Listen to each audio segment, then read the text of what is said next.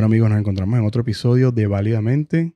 Hoy estamos con una, una, yo me atrevería a decir colega. No sé si todavía estoy a ese nivel, pero bueno, le voy a llamar colega. Este, estuvimos conversando fuera del aire de, muchas cosas. Es la segunda mujer que vamos a tener aquí en el podcast.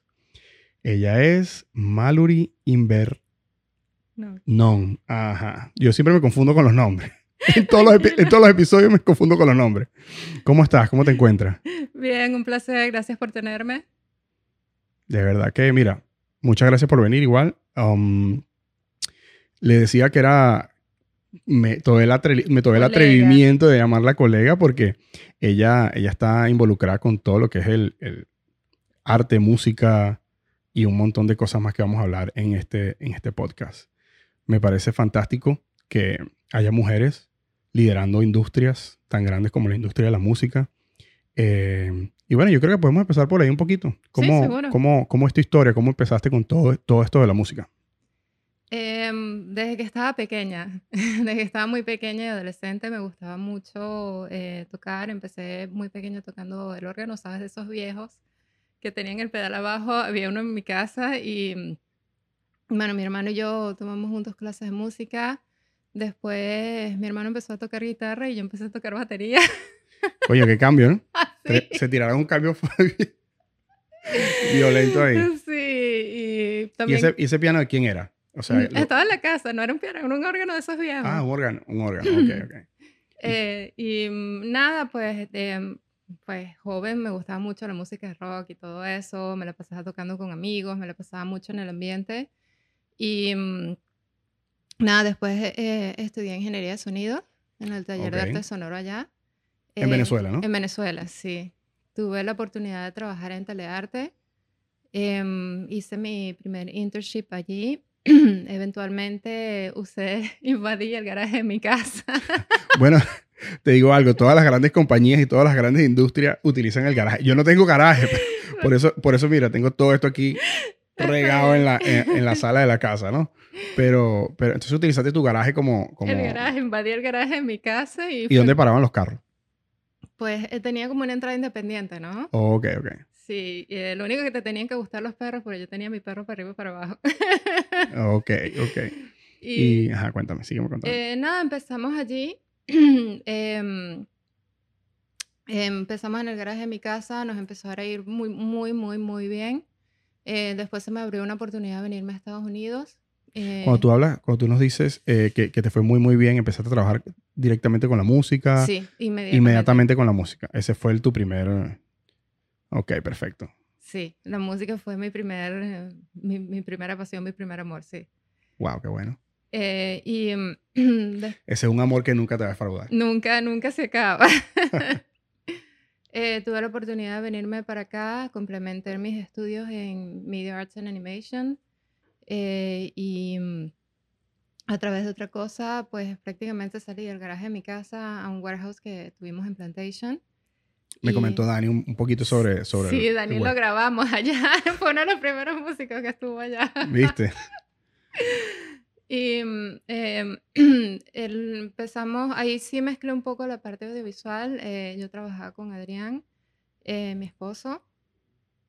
Em, yo me dediqué mucho a la parte de producción y a la parte visual. Él, él siguió con la parte música. E, em, nos evolucionamos mucho a, a, la parte del negocio también, como music licensing, como audio post, eh, mezclas los dos mundos un poco. Fuimos creciendo y creciendo y bueno, finalmente hace creo que 10, 12 años eh, nos mudamos en Miami, em, en el downtown y ya es como mi tercer bebé. ya ahí ya ahí me quedo. Bueno, digamos, digamos, no le llamemos bebé porque... Bueno, sí. No le llamemos bebé porque esas etapas se fueron acabando. Digamos que tu bebé fue creciendo. sí, fue creciendo. Se fue haciendo... Llegó a la adultez allá en el... En, el, en aquel... Eh, ¿Cómo se llama? En aquel estudio en el que estás actualmente, ¿no? Sí, sí, se llama Hague Studios. Están dantados, están bienvenidos siempre a chequearlo. Em, trabajé con muchos años con mi esposo también. Él ahorita... Eh, Está trabajando hace un año y medio para Sony. Eh, lo llamaron para hacer el, nuevo estudio que ellos tienen, 5020. Eh, se ha ganado un montón de premios. Y bueno, yo me quedé en el estudio, entonces ha sido combinar eh, mi vieja pasión con mi nueva pasión, que es lo del mundo audiovisual, y me ha tocado volver un poco más a la música, pero lo he disfrutado muchísimo, o sea, más en el sentido de imagen del frente, de, Claro, tú, eres, más como, uh, Daniel me comentó un poquito de eso. Behind the scenes, sí, yo soy shy. Yo, le, yo, le, yo, les cuento a todo el mundo que por lo general, o sea, algo que tiene este podcast es que yo no tengo ni, yo no tengo uh, básicamente, tengo muy poca información de las personas con, con las que estoy, a menos que sea un amigo o algo de eso, ¿no? Entonces, eh, la única información que tengo de, de, de ella es un poquito que vi su Instagram y un poquito de una nota de voz que me mandó Daniel que duró un poco menos o poco más de un minuto. Entonces, bueno, me parece excelente porque ahora, ahora poco a poco vamos a ir como que conociéndonos, indagando, indagando en todas las cosas que has hecho y todo, todo, todo eso, ¿no? Eh, entonces, nos comentaste de, cómo fue el, el, el movimiento de, de, ir de un estudio al otro, porque me imagino que el primer estudio en Venezuela, ¿cómo fue? O sea, te trajiste todas tus cosas, invertiste en cosas nuevas, o sea, ¿cómo, cómo fue? ¿Cómo fue eso? Y también, ¿cómo fue el, el moverte de un warehouse a, a, tener un, estudio ya con todos los hierros, como bien dice. con todos los hierros. con todos los hierros. Em, uno va evolucionando y la tecnología ha cambiado muchísimo. Eh, por lo menos cuando yo hice el internship en sonográfica, nosotros grabamos en análogo. No se grababan Pro Tools y, ni nada por el estilo. También las primeras grabaciones que las hicimos, las hicimos en ADAT, em, donde tenías que sincronizar canales, em, no había undo. tenías que agarrar con una tijerita y cortar así la, piel, la cinta. Y Estamos hablando que de 20 años, más o menos. Me vas a hacer sacar el ID aquí. Estoy hablando vieja. Hace tiempo ya. Un tiempo, un tiempo. Hace tiempo ya. Perfecto. O imagínate, eh. cortando, cortándolo, o sea, que como en el cine antes, que cortaban las cintas. Las cintas así, así se grababa antes. Wow. Eh, después evolucionó en el ADAT, que tenía, se hacía por ocho canales y los tenías que sincronizar en uno con el otro. Y yo me acuerdo, sí tuve un poquito de visión porque donde nosotros estudiamos no, no usaban Pro Tools y yo me acuerdo que yo les decía, el futuro eh, va a ser digital. Y ellos, no, que no sé qué. Y yo, mira, nada más, mientras compras la cinta análoga, que son como 200 dólares, tienes que desmagnetizar la máquina, tienes que hacer esto, tienes que hacer lo otro. Y este va a ir evolucionando, va a ir evolucionando y va a, ser, y va a seguir creciendo. Entonces, en ese tipo tuve un poquito de visión porque yo tuve Pro Tools antes que ellos. Claro, siempre, siempre tenías un ojo en la, en la sí. nota sí, entonces, em, pues bueno, así empezamos y, no, gracias a Dios, no me puedo quejar, nos fue bastante bien. Entonces empezamos con, sí tenía edad y sí tenía edad, todavía tengo esas reliquias de recuerdo, eh, pero yo empecé de una vez con la grabación digital. Em, y Claro, antes necesitabas la, la consola, teníamos una consola de 24 canales. Cuando nos, eh, nos mudamos a Plantation, mantuvimos la consola. Em, pero ahorita donde estamos ahorita, eh, antes necesitabas como que los control rooms fueran muchísimo más grandes, ahorita realmente no, no hace tanta falta. Eh, sí, ya no tenemos la consola digital, ya todo es como que eh, tener equipos que sabemos que funcionan súper bien, lo, lo, lo, lo, que necesitas para sonar bien y ya pues mi versión está más a tener eh, micrófono, sí tengo un micrófono vintage del U47 que no se consigue hoy en día, o sea, como que sí me gusta, soy muy, muy, muy atenta a tener cosas boutiques, cosas vintage, sonidos únicos. Eh, obviamente sí tengo mis, mis equipos que, que pienso que, que, se necesitan tener para, dependiendo de lo que vayas a grabar, pero sí ha simplificado mucho, se ha simplificado, simplificado pero muchísimo. No, sí, y no solo eso, el, el, me imagino el, abaratamiento de los costos de, las cosas. O sea, antes cuánto costaba un, un, yo tengo como un switcher de cuatro cámaras, costaba una fortuna. O sea, porque yo estuve, cuando empecé a comprar los equipos del, del podcast, eh, hice como que empecé a investigar, investigar, y, y me di cuenta que todos, este, todos estos equipos que hoy están al alcance de cualquier persona, o sea, hace 15 años costaban una fortuna, o sea, que, que no, no cualquier persona tenía el, el, el, dinero para poder empezar un negocio como, como ese, pues, o sea, por eso, y ahorita también eh, que me comentas todos esos cambios que han, que, que han, que han venido evolucionando, con, con, esos cambios ha evolucionado también la música.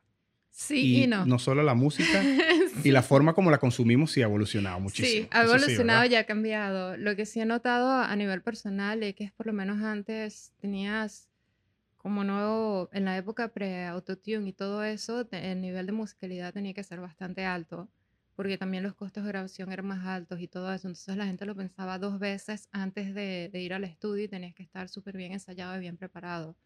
Em, sí pienso que esa esencia se ha perdido un poco, todo es, ah, hazme tu en el momento o hazme tal cosa en el momento, o sea, como que por una parte la tecnología sí ha subido y, y te ha ayudado muchísimo, pero por otra parte ya la gente no se ve en la necesidad de, de, ser tan buenos porque la computadora lo arregla, no todos los músicos. Obviamente no, claro. Pero sí, sí he notado un, mm, ¿sabes? Cuando te entra la flojera y que eh, lo arreglo después. No, claro, me imagino porque también el, el, la tecnología está aquí para ayudarnos, ¿no? Entonces me imagino que a muchos de esos músicos esa tecnología, o sea, tal vez músicos que no, que no eran excepcionales, por llamar de alguna forma, ahorita también con la tecnología han visto un, una ayuda, pues. O sea, y como todo, pues, o sea, como todo.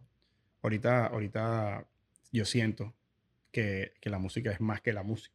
La música yo siento que es un, siempre va a ser una, una expresión de arte, siempre va a ser una expresión em, de sentimiento, pero, pero siento que, que, ahorita la música la consumimos de una forma diferente, que ha evolucionado un montón y que bueno, parte de esa es la parte de la tecnología que, que, que hace que por lo general nos ayuda.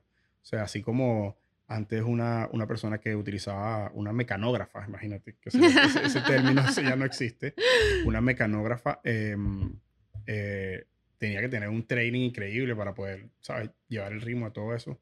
Y siento que ahora cualquier persona tiene una, una computadora y, y, por ese mismo abaratamiento de los costos y, y por ese ese crecimiento exponencial de la tecnología ha hecho que esté a la mano de, de más personas también. Claro, claro, todo eh, uno tiene que ir ajustándose, adaptándose y usarlo a, lo mejor, a, a, lo, a, lo, que mejor te sirva, pero nunca perder el conocimiento esencial, porque el conocimiento esencial siempre te lleva, es como una base y la tecnología es como que diferentes formas en que lo pones, ya sea análoga o ya sea digital, siempre es como que una herramienta, no debería sustituir la, el talento. el talento, exacto. Siempre es bueno cultivar, para mí personalmente, cultivar el, el talento y utilizar la, como que mm, con la tecnología, casarlos a los dos juntos para siempre lograr el mejor resultado. Con mucho respeto a todas las personas que están y siempre le tengo mucho aprecio con toda la gente que ha trabajado. Y son cosas que yo he aprendido a, a apreciar bastante. Claro, no, me imagino, o sea, tú, tú, has trabajado con bastantes personas eh, heavyweight, por llamarlo de alguna forma. sí, he, tenido, he, sido bendecida, sí. De verdad que, que, que, rico escuchar de personas que, que, empezaron poco a poco y que fueron creciendo, eh, evolucionando. Me encanta también la parte de que eh, esa evolución fue con, con, con, tu esposo. Sí. Y que estuvieron, estuvieron siempre de la mano, uno, uno como complemento del otro. Comentábamos un poquito fuera del aire eh, que él era como que la persona como más social y tú eras como que la, tímida. La, más tímida, que estaba como que eh, eh, detrás de, como que la mente maestra. Y él era como que el que estaba más... Y sucede, a nosotros nos sucede igual, porque mi esposa tiene demasiado que ver en todo esto. Yo no hubiese hecho, yo no hubiese hecho esto si no fuera por ella. ¿Me entiendes? Entonces, aunque a veces yo soy el que está, a veces no, siempre, soy yo el que está frente a la cámara y detrás del micrófono, eh, detrás de toda una producción, detrás de todo, todo un, eh, digamos, una orquesta, por llamarlo de alguna forma, tiene que haber un director. y, y, te doy las gracias de parte de tu esposo y le doy gracias a mi esposa aquí también por, por ser parte de, de, de, todo eso, ¿no?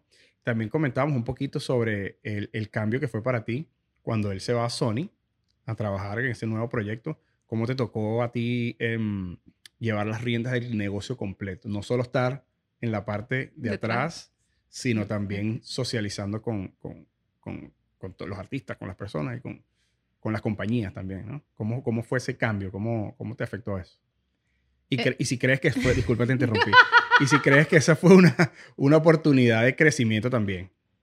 Sí, ha sido como que un crecimiento para los dos en, en, en esa parte. Em, nunca fui de muy ponerme enfrente de cámaras ni que me tomara las fotos y De hecho, tú ibas a nuestra casa y pensarías que hay una loca obsesionada con él porque todo eran fotos de él y ninguna foto mía y está loca. Y bueno, y el estudio sí era así, siempre era la cara de él, la, la, presencia de él y todo eso, y él siempre como que, yo lo llamaba Mr. Congeniality, así, y siempre estaba como muy metida en la, en la parte de los números del negocio, de creo que esto va hacia un lado, esto se está moviendo al otro, vamos a hacer, eh, yo lo empecé mucho a ver como que vamos a trabajar el audio 360, cosa como que siempre estaba pendiente de, de que fuera lo último y estar en, en el tope de todo.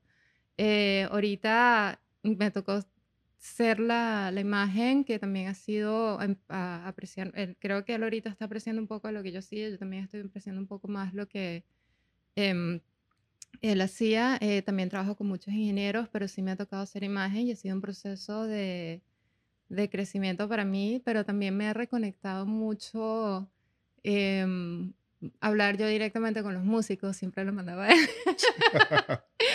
Eh, estar yo como que otra vez detrás de la consola eh, como imagen, entonces siempre se, hay gente que se sorprende como que eres mujer, siempre, mucha gente no sabía que yo también era ingeniero de sonido y que los, los dos estudiamos juntos, al menos que hubieses conocido nuestros pasados, no te hubiese sabido. Yo nada más trabajaba con ciertas personas en particulares con las cuales yo me sentía segura, pero no era algo que publicitaba o ponía una foto o dejaba nada. Yo siempre que dejara la foto fuera todo él. Entonces ha creado ese hecho como que, ah, ella, ella también. Le dije, sí, yo también. De hecho, estudiamos juntos y empezamos este negocio juntos. eh, entonces me, me ha ayudado mucho también a reconectarme con, con esa parte de, de, de, la música es como un lenguaje universal. Entonces ya no estoy hablando como que la dueña del estudio, sino como que es de músico músico y me he reconectado mucho más con la gente a ese nivel, sacándome un poco más del business mind y ponerme un poco más en el, en el mindset de, de conectar con la gente y me, me ha ayudado a crecer mucho. Eh, todavía me falta mejorar ciertos aspectos, pero he descubierto y desarrollado una parte que ni siquiera hasta yo estoy sorprendida que la tengo. y él también le dice, oye, tu esposo está en la imagen, que qué bien, que esto, que lo otro, la tenías escondida. No, es que no me tenía escondida, yo, soy, yo era súper tímida, o sea, me tenías así con una capa de layers así de... O sea, pero, pero, eras tú las que te, estabas escondiendo, no, no era que te tenían escondida. Eh, me llevó, por una parte, lo cual es malo, que me llevó a una zona de confort, de... Aquel, aquella linda zona donde nada florece. Sí, entonces Em, pues bien, ya me siento cómoda, ya estoy bien. Eh, al principio me sentí un poco rara, eh, pero ya después le fui dando y, en, el sentido de hacer imagen. Eh, y pues ya me siento cómoda y ya me, me siento súper bien conectando con la gente, hablando con la gente. Hay gente que después del estudio nos quedamos horas hablando así, después de la pauta.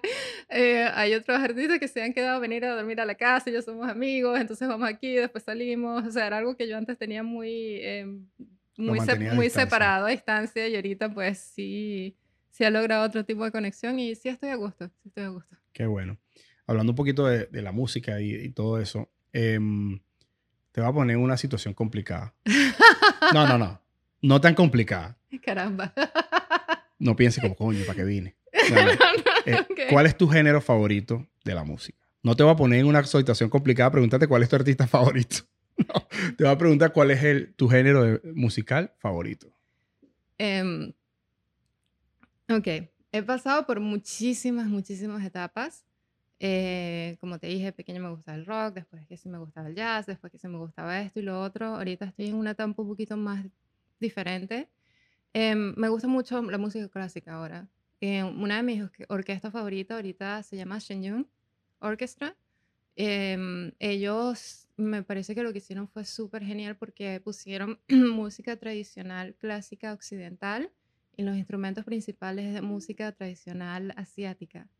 Y está muy basada en el tema de, de Em, por lo menos la música asiática no tiene ni la nota fa ni la nota si, y está todo basado en, en la sanación del cuerpo, en la armonía del cuerpo. Eh, en la cultura asiática se cree mucho, las primeras formas de medicina fueron a través de la música.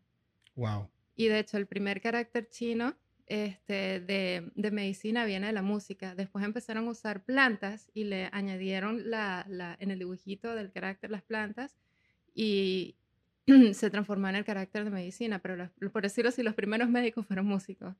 Este, y yo he seguido esa orquesta desde hace mucho tiempo ya, Y, mm, um, o sea, tú la escuchas y te sientes súper revitalizada. Pero ahorita estoy muy, muy enamorada de la, de, de- de la la, de la música música clásica. clásica. Wow, Miri, cuéntame, hablando de, de los tipos de música y todo eso, um, ¿qué te, qué te ha parecido en la evolución y, y el crecimiento de la música eh, hispana, latina, en, en- en los últimos años? O sea, ¿cómo, cómo te ha parecido esa explosión? Y tú la viviste, com- Sí. pero completa, o sea, desde que, desde que empezó hasta, hasta ahora mismo. Pues, y, y me interesa mucho saber qué piensas de, ese, de, de- de esta música. Eh, yo estoy contigo. Yo pienso que la música es como el soundtrack de tu vida.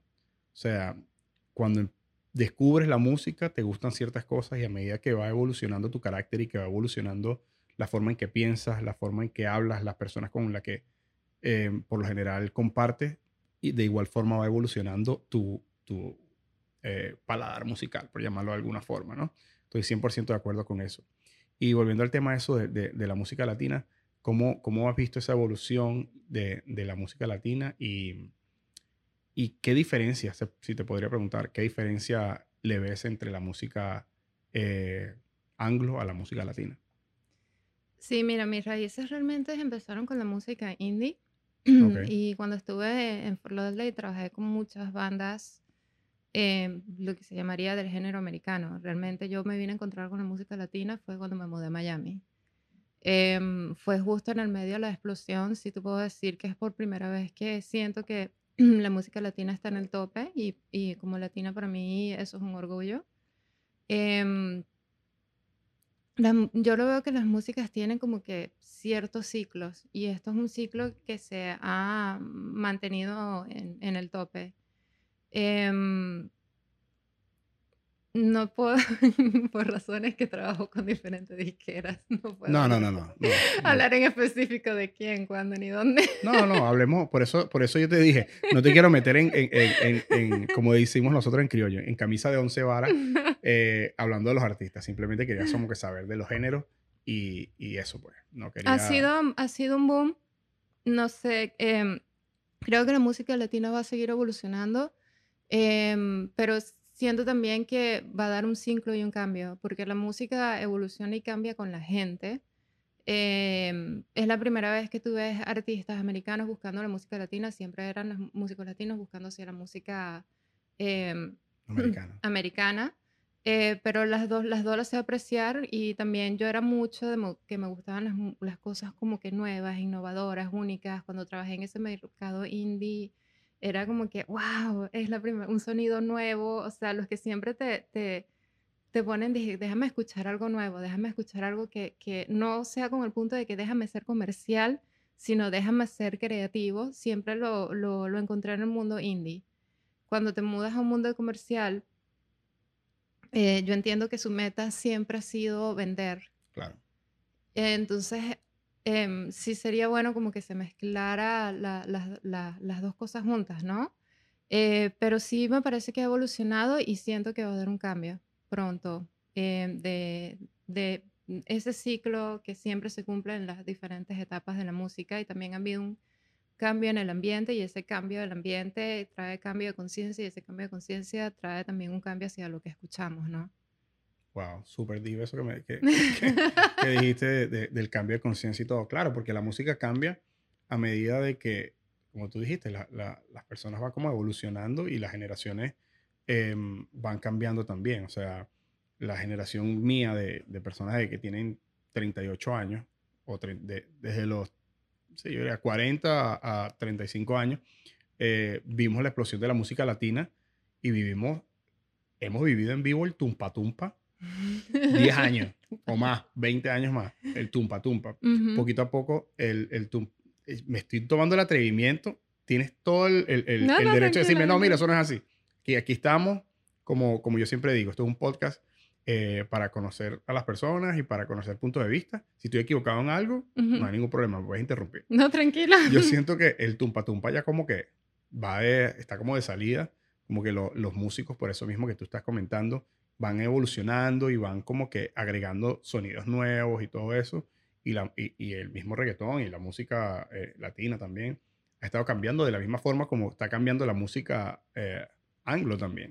La música anglo le ha metido un par de mordiscos a la música latina, utilizando sus ritmos, utilizando su, los principales ritmos que, que vemos en, la música en general, pues, en la música latina. Entonces, sí, totalmente de acuerdo con eso. Eh, pero está muriendo el Tumpa Tumpa. ¿Tú crees que se.? Creo que va a dar una evolución. Creo que va a dar un, cambio. Pero puedo estar equivocada, pero yo creo que ya está en ese ciclo donde va a girar la rueda. Qué bueno. Em, otra cosa que te quería preguntar. ¿Cómo fue, cómo te enteraste, imagino cuando eras pequeña, que, que, que lo tuyo era la música? ¿Cómo, cómo, cómo surgió ese amor? Eso uno no se entera, eso uno lo siente. ¿Cómo? Pero, no lo, yo just be, o sea, lo eres y ya. sí, pero en el sentido como que tenía, me dijiste lo del órgano, algún que, otro instrumento que, que, que, que toques o que, que, fue el que como que tú dijiste, este, este es el instrumento mío que yo, que me encanta, que, y ahí fue me imagino que en alguno, con alguno de esos instrumentos descubriste que querías dedicarte a eso como tal, pues. Me encanta la batería. me encanta. no sé, sé que suena raro y siempre era eh, la chica que tocaba batería y después era la chica. Cuando yo estudié audio, yo era, llegó un momento que yo era la única chica en todo el colegio, en, o sea, en, toda, en, toda la, en todo el taller. Y tú ves la foto de graduación, es, soy la única mujer. Entonces, estaba como que acostumbrada a ese ambiente y, y ahorita que, que no está Adrián también es como que, wow, es una mujer ingeniera, es raro. Ahorita sí hay más gente y sí hay más chicas, pero cuando 90 y algo. no era, eh, no, no, era tan común, pero a mí me, me, encanta la, me encanta la batería. Es como mi instrumento favorito. Genial. Mira, este, otra cosa también que te quería preguntar, aparte de, convivir con tantos artistas y todo eso, este, ¿tienes algún ritual? Que yo, yo siempre le pregunto esto a las personas creativas. ¿Tienes algún ritual, algo que haces antes de, de grabar? O mm, eh, llamo un ritual tuyo, no un ritual de, del estudio, de verificar que, obviamente tienes que verificar que todo esté bien y coordinar con la persona para que para las horas y todo eso. Yo estoy hablando de un ritual como que un ritual creativo que, que, que tú tengas antes de, de, trabajar. Por ejemplo, cuando yo conversaba con, con Daniel, él me comentaba que tenía un ritual que de, de, ciertas horas en la mañana las dedicaba a nutrirse creativamente y haciendo ciertas actividades. ¿Tú tienes algún eh, ritual o algún algo que utilizas para, para nutrir, nutrirte la creatividad? Eh, sí, sí. Siempre he estado muy inclinada hacia la parte espiritual. Eh, tan loco como puede ser que de repente uno está encerrado en un mundo donde hay muchos egos, hay ciertos vicios y esas cosas. trato de siempre, creo mucho en la cultivación de mente y cuerpo. yo practico Falun Dafa, es una disciplina china de mente y cuerpo, un qigong. Tiene ejercicios, cuatro ejercicios lentos y una meditación. Y también habla, em, ellos hablan mucho de la conexión de la mente y cuerpo, o sea, que 70% de las cosas que uno pasa también es mental y un 30% es físico, eh, mi entendimiento. Entonces ellos hablan de cultivar la mente eh, basado en verdad, compasión y tolerancia. Entonces yo me levanto todas las mañanas súper temprano, lo cual no, mucha gente no lo cree, me levanto súper temprano. Yo, no eh. yo era muy tempranero ya, ¿no? eh, no, me gusta pararme temprano. Lo primero que hago son mis ejercicios de Falun medito y, y, y, agarro una o dos horas para, para también leer.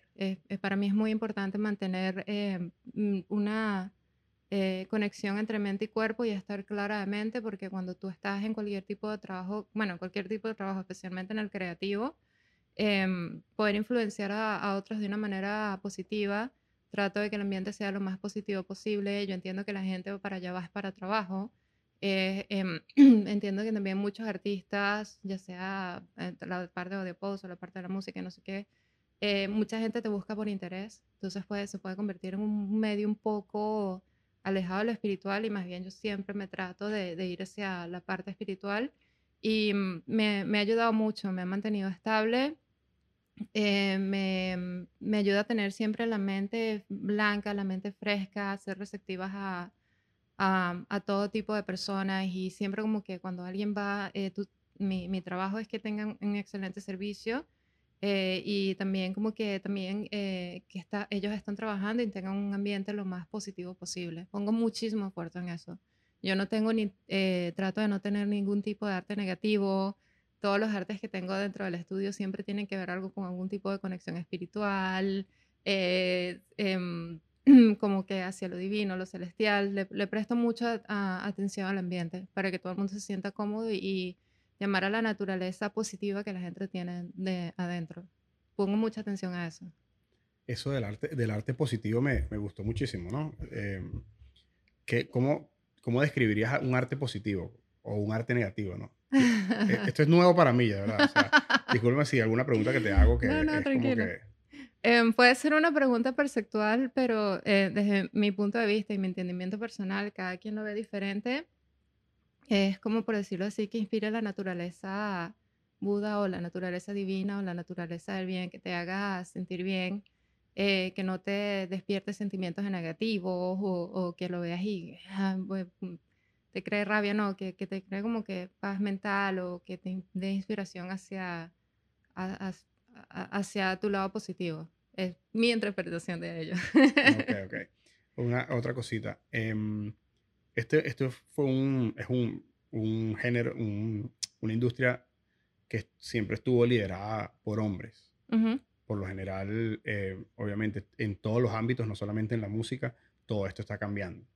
Em, ¿Consideras que la forma como está cambiando, que ahora hay más mujeres en, en todos los géneros, no solamente de la música, sino en, en, en todos, los, en todos los ámbitos. Eh, profesionales, eh, por ejemplo, eh, gerenciales. Hay muchas mujeres más ahora que están gerenciando compañías. Hay muchas mujeres que tienen sus propias compañías. ¿cómo, ¿Cómo te ha afectado eso en, estar por largo tiempo en una, en una industria que, digamos, estuvo por mucho tiempo dominada por hombres y como que tú viviste toda esa transición y siendo mujer, ahora eh, liderizando un, un, estudio tan, tan grande como el que tú tienes, y importante, que ha estado con muchísimos artistas. Em, ¿cómo, ¿Cómo fue esa evolución y cómo viste ese cambio? Em, sí, como te dije, cuando por lo menos desde que yo estaba estudiando, como te dije, desde que yo estaba estudiando, yo era la, llegó un momento que yo fui la única chica en, en todo el instituto eh, no me puedo quejar porque me, me han tratado bien. Eh, no sé si también que siempre estuve a mano a mano de, de mi esposo, capaz eso me ayudó un poco. Em, yo de verdad no... sí he notado que sí, hay muchas mujeres eh, ahora en comparación como había antes. Eso me parece algo muy positivo. Pero también veo que muchas están trancadas en el que soy mujer y es como que si tú, haces, si tú te enfocas en hacer tu trabajo bien, eh, la gente te va a buscar, independientemente si eres hombre o mujer. Si es verdad que como mujer hay veces que vulgarmente, como dirían los venezolanos, siempre te tratan de echar los perros o cosas así, ¿no? Em, porque es una industria muy pícara y no me lo tomo personal porque es la naturaleza de la industria. son pícaros contigo, son pícaros con todo el mundo, pero eh, eh, como mujer, yo pienso que si uno actúa como dama, eh, puedes inspirar a otros a, actuar como caballeros, ¿no? Em, siempre me he basado en eso y, siempre he mantenido ese principio y la verdad que nunca he tenido ese tipo de, de problemas, eh, más abarcando em, de, de, que esto es lo, o sea, de enfocarse a hacer el trabajo bien y de tratar a todo el mundo con respeto, siempre actuar como una dama, eh, siempre actuar de una manera correcta, inspira que otros te traten de una manera correcta, a que otros te traten de, de esa manera. Sí, mm, em, he visto muchas em, chicas que se quejan mucho del tema y uno cambia y comete errores y puedes hablar de esto, puedes hablar de lo otro, pero la mejor manera de, a veces de ganar respeto no es pidiéndolo, sino demostrándolo. Entonces, eso siempre es algo que he mantenido muy, muy, si tú eres una persona, si uh, advocas ser una persona recta y tú lo demuestras y se muestra en tu trabajo, no es algo que tienes que salir a hablar, a decirlo, es algo que se torna naturalmente. A, mí la gente me busca por el estudio, por mí, eh, no porque me la paso hablando de ello. O sea, uno vive, por ejemplo, por, por ejemplo, sí me alegra mucho que haya muchas más eh, mujeres en la industria. Em, cuando estaba por lo menos trabajando en la parte visual, yo también he producido muchas cosas corporativas eh, a empresas grandes también. em, a nivel de, de video production, a, través de otras cosas. Y siempre, a lo de la oficina me ven como que la general, ¿no?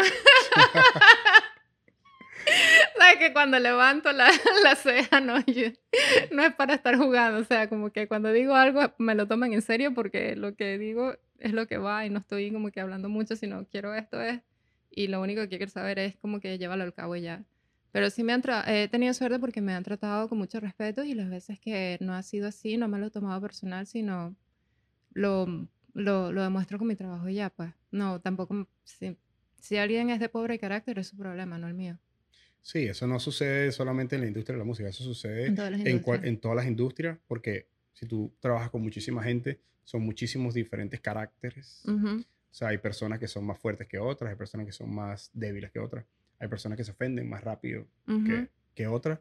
Y, y, a mí me ha sucedido mucho. Yo, yo últimamente, los últimos años que he hecho como que una introspección de mí mismo, em, en mi trabajo, yo trabajo con público y te digo de verdad que cuando tú no tomas personal las cosas, te va mucho mejor. O sea, hay que tratar a veces de, de o sea, no, no, podemos dejar que una persona te cambie el, el mood del día o que, porque al final del día tú no vas a trabajar con una sola persona, tú trabajas, tú ves muchas personas, todos vemos muchas personas, interactuamos con muchas personas diariamente, interactuamos con muchas personas, o sea, en una hora cuántas personas no, no, no hablas. O sea, no, puedes, no puedes darle ese poder a, a, la, a, la, otra persona de, de, cambiar tu humor y de cambiar tu forma de, de, ser y, de, y de, en el momento, ¿me entiendes? Ahí es donde viene que medito todos los días antes de ir al trabajo para tener ese balance de no llevarse por la parte emocional, sino llevarse por lo que es correcto, pues. Pero, o sea, no, no me puedo dar el crédito, tengo que dar el crédito a Falandafa que me ayuda a mantener mi mente y cuerpo, porque sin si no tienes ese, balance, ese balance interno dentro de ti mismo, no lo vas a... Em, es, muy difícil llevarse, sobre todo que yo veo que es una industria de mucho ego y mucho esto y lo otro. no, em, a mí me... por ejemplo, em, yo no permito, obviamente no me voy a quedar como hasta las 4 o 5 de la mañana con gente haciendo drogas, esto y esto y lo otro. En la locación donde estoy eh, es non-smoking, no vaping y siempre no, no me voy a quedar sola con gente que de repente esté, se ponen agresivos o algo, nunca he permitido drogas, es un ambiente bastante limpio y he tenido muchísima gente grande que, mira, es que si no me dejas hacer esto, es que me voy porque soy fulanito y fulanito de tal, y yo, bueno, hay otros estudios para eso, que te vaya bien, no me lo tomo personal. O sea, he tenido que, que, sacar mucha gente que yo sola así como que, no, no me lo tomo personal. Eh, ah, este es un lugar de trabajo, es un lugar limpio, es libre de drogas, es libre de esto no solamente trabajo con música, también se hace IDR, también trabajo con corporaciones, em, también trabajo en producción. Y me gusta que el ambiente sea limpio, ¿no? Y que tenga una energía limpia. Entonces, si me han dicho, si no haces esto, me voy, yo, bueno, que te vaya bien y no me lo tomo personal ni me pongo a hablar mal de la persona, sino que mi ambiente es para un tipo de público.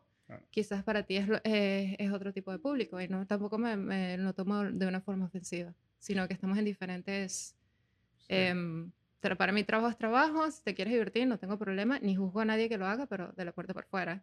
Pero yo tampoco tengo, yo también tengo que ver mi protección personal de que no me voy a quedar con un poco de gente que hasta son extraños hasta ciertas horas de la mañana que mm, no estén fuera de control, ¿no? O sea, es lugar de trabajo y lo mantengo como trabajo y, y quien le gusta el ambiente bien y si no pueden ir a otra parte. Y con todo eso me he logrado mantener y, y o sea, he logrado poner mis propias reglas es una de las cosas que me gusta ser independiente. y, mm, y ya.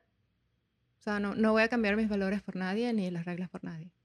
No, mira, eh, hay siempre, todas las personas tienen, que, que tienen valores fuertes, eh, tienen valores y principios que no son negociables. No son negociables. No son negociables, o sea, eh, o sea hay personas que, que pueden utilizar cualquier tipo de sustancia y, y, y, bien, o sea... Sin, sin juzgar, pero de la puerta fuera. Pero, pero no podemos, o sea, nosotros pasamos más tiempo en nuestro trabajo que en nuestras casas. Sí. Nuestra, nuestro trabajo se, se convierte en una, en una extensión de nuestro hogar. Entonces, tenemos que tratar de mantener, aunque bueno, en mi caso, mi, mi, mi trabajo está en mi hogar.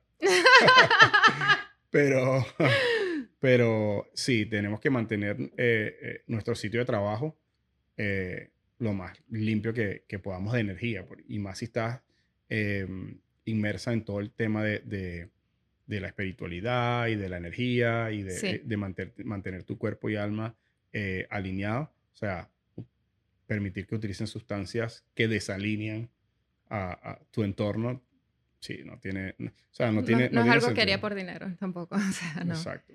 No, y también este, le presto, estoy muy agradecida en el lugar que he llegado. Eh, también presto mucha atención a dar de vuelta. Em, ¿De qué te sirve tener un don si no lo usas para hacer bien?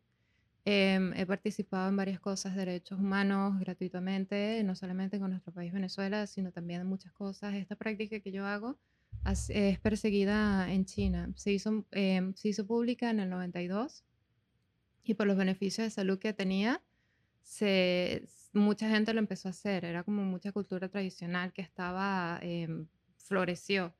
Y, y, es gratuita, no tiene nada que ver con política, no tiene nada que ver con religión, sino que demasiada gente lo empezó a hacer y el gobierno, el Partido Comunista Chino dijo, además, hacía gente haciendo esto.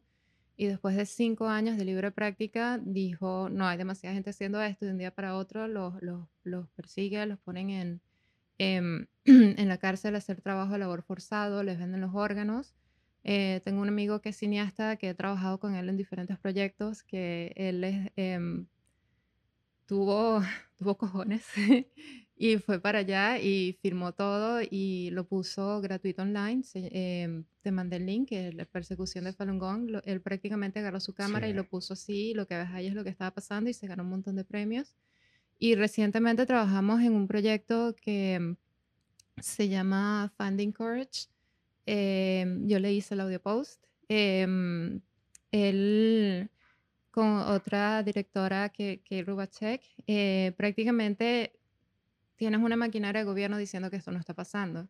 Y el documental eh, trata de que ellos entrevistaron a varias personas que fueron ex policías, que fueron los que torturaron, que fueron los que hicieron todas estas cosas, confesando que ellos persiguieron, que ellos torturaron, que ellos hicieron todo esto, o sea, como que lo dan como, como realidad. Como testimonio. Como testimonio al, mismo tiempo de una familia que escapó la tortura y, mm, y, y es, o sea, que estaban en China y ahorita están en Estados Unidos y, prácticamente filmaron varias cosas detrás de escenas y, y, lo demuestran como que esto sí está pasando y esto sí está, sí, esto sí es verdad.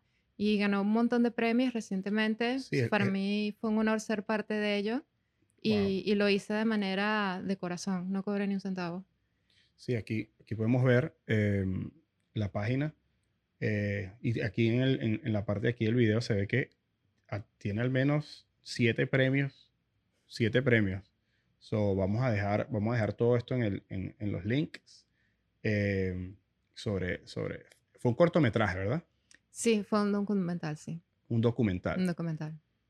Wow. Y, y me imagino que ese tema que te apasiona tanto ser parte de, de, todo eso tuvo, me imagino, un valor eh, increíble para ti, ¿verdad? O sea, sí, cuando no esperas nada a cambio, sino haces, eh, usas tus habilidades para hacer algo, ah, algo de bien. Es algo que a mí me, me, me, apasiona. A veces me apasiona más y me da más valor que, ah, que, o sea, obviamente uno siempre está agradecido de los premios y cosas de, que pasan en el estudio y lo otro, pero eh, es como que un valor, das tu corazón a ello que, que, que te, llena el alma, ¿no? O sea, uno tiene que, yo creo mucho en ese balance de que si tienes, usted, puede ser utilizar tu talento o lo que seas para, para dar hacia, algo bueno.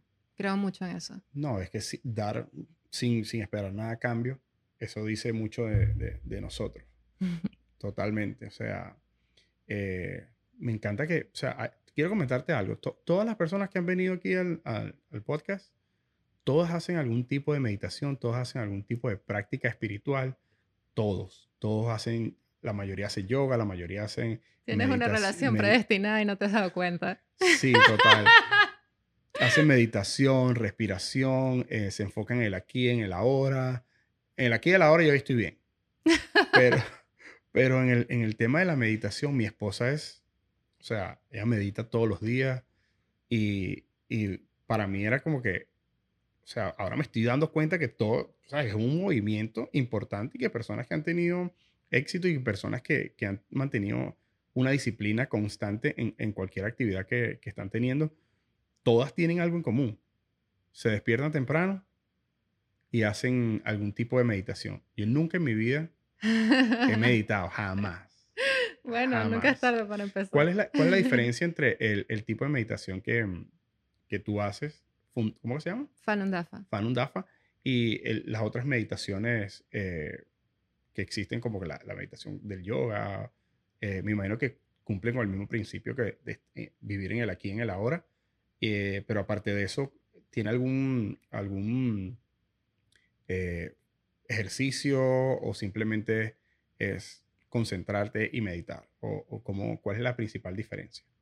Eh, sí, no, bueno, me parece que todas las disciplinas eh, son bastante buenas. Eh, particularmente yo me identifico mucho con Falun Dafa, ha sido lo que más me ha ayudado. Eh, Falun Dafa enfatiza mucho em, de la parte mental. Em, habla mucho de verdad, compasión y tolerancia. Eh, por ejemplo, tú no quieres estar meditando, sentándote ahí y de repente teniendo todo tipo de pensamientos negativos, que este problema, que fulanito me hizo esto, que aquel me hizo esto, porque realmente estás trayendo todo a, esa parte hacia adentro, ¿no? no capaz pues luzca que estás meditando, pero no, no estás realmente eh, desconectado. desconectado. Entonces habla mucho en mi entendimiento personal de, de, de dejar ir apegos. Eh, cuando dejas ir apegos, la, la, mente se te va poniendo más clara y más lúcida. Eh, en vez de por lo menos criticar a alguien que esta persona tiene, está haciendo esto y esto y lo otro, cuando tienes tu corazón y tu mente un poco más de compasión, eh, llegas como que a otro reino donde dices, ya va, porque tengo que estar criticando a alguien, porque tengo que ser tan egoísta. Aquí se, te enseña a mirar hacia adentro, qué hice mal yo para provocar esto, dejar como que mirar hacia afuera y mirar hacia, hacia ti mismo y, y, y, cómo te puedes conectar más a ser eh, más verdadero, más compasivo, más tolerante y, y, aplicarlo en ti. No tiene nada que ver con, con otras personas, sino aplicarlo en ti. Y a medida que tienes ese cambio de, de, ir dejando de apegos, de ir dejando la ira, de ir dejando de resentimientos, se va manifestando en tu cuerpo. Entonces llegas como que, eh, en, si nos hablan del estado de Wu Wei, que dicen que la mente está... Eh, eh, limpia, sin pensamientos, pero no se trata de que no haya nada, sino en mi entendimiento personal. Cada vez que, a medida que vas leyendo, vas teniendo nuevos entendimientos. En donde estoy ahora, es que se trata de, de, de, a medida que vas dejando apegos, vas dejando esa energía en tu mente y la mente se va volviendo más calmada. Es como que un estado de cierta de, de sabiduría y estás como más en, ellos hablan de la característica universo, está basada en verdad, benevolencia y tolerancia. Entonces como que vas, vas más alineado con la característica del universo y se va reflejando en el cuerpo. A mí me, me curó de... Eh, yo sufrí de asma, sufrí por mucho tiempo de meditación, eh, perdón, de, de depresión. de meditación. De, verdad, sufrí de eso es lo que estás sufriendo sí, sí. ahorita. sí. Eh, de depresión, eh, no, tuve, no tenía una relación muy sana con mi papá y con la familia, era un poco rebelde, sí, el rock así en mí. Y pues lo, le, logré dejar de ir esas cosas. Eh, ahorita tengo una relación muy sana con, con, con, mi papá, con mi familia.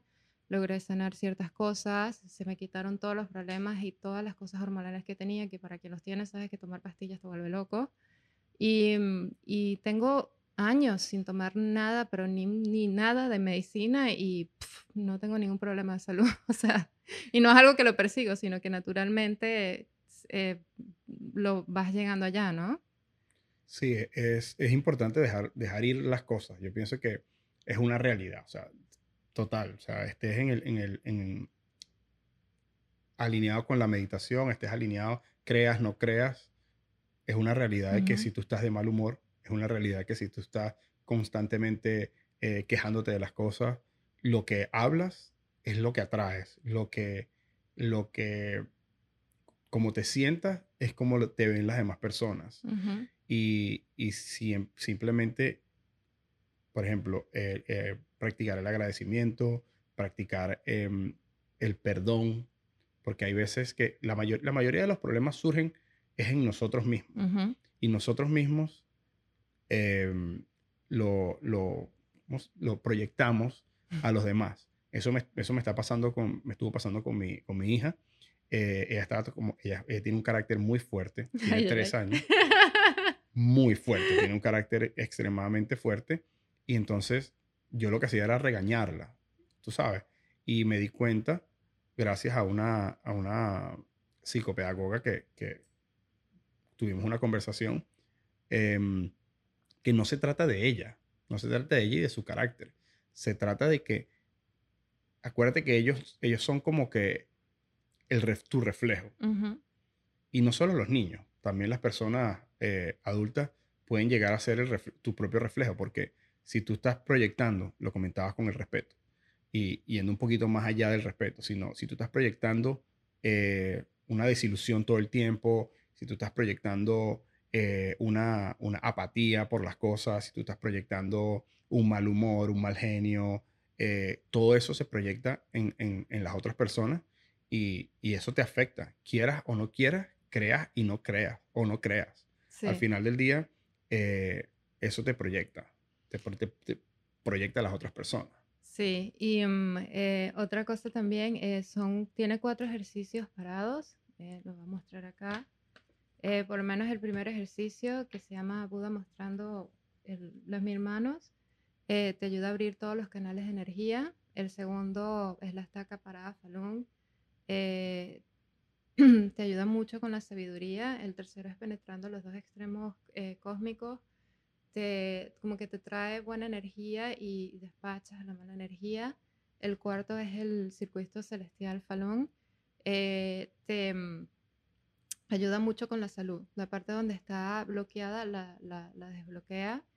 Y la, la, meditación que como que te ayuda a eh, despertar poderes divinos y eso. Eh, sé que suena místico, pero, pero sí, sí, sí te ayuda. Por lo menos yo logré ver eh, mi, una vida pasada con mi esposo, he logrado ver ciertas relaciones predestinadas con otras personas, ciertas relaciones kármicas, que no es el propósito de la práctica. La práctica va hacia ti mismo, pero te logra como guiar en cómo manejar ciertas cosas. Hay gente que se le habla con los ojos celestiales y no saben qué hacer o cosas así, o sea, te, te, te, es, una, es, es, una buena guía que para mí funciona, pero yo respeto muchísimo todo eh, lo que todo no, el mundo hace. Yo siento que eh, hay no solo las, o sea, siento que hay muchísimas cosas que funcionan.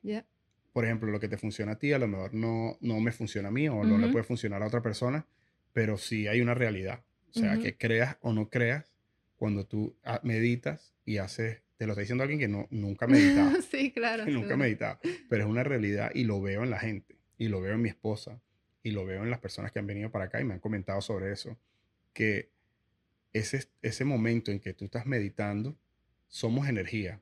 Somos líquido prácticamente, los seres humanos.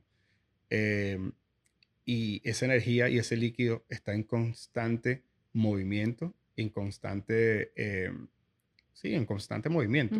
Entonces, si tú tomas herramientas como la meditación, como eh, el deporte también, por llamarlo de alguna forma, eh, haces que esa energía se, revitalice, que, fluya y, que, y todo eso, te vas, a, te vas a conseguir contigo mismo y vas a estar como que en un estado más neutral y ese estado neutral es, el que te, va a dar tomar buenas decisiones, dejar ir karmas o, o, todo eso. O sea, te prometo que mañana, oh, no sé si hoy, pero mañana hablo con Nicole y le digo, Nicole, eh, vamos a meditar juntos a ver. A ver bueno, trátalo. Yo soy terrible, soy terrible. Cuando ella medita, a veces yo le hago bromas y, y, le tomo fotos y, y, ¿sabes? Estoy como siempre como que... ¿Cómo sabes si eres terrible si nunca lo has tratado? No, no, yo que soy terrible. No por eso, no digas eso.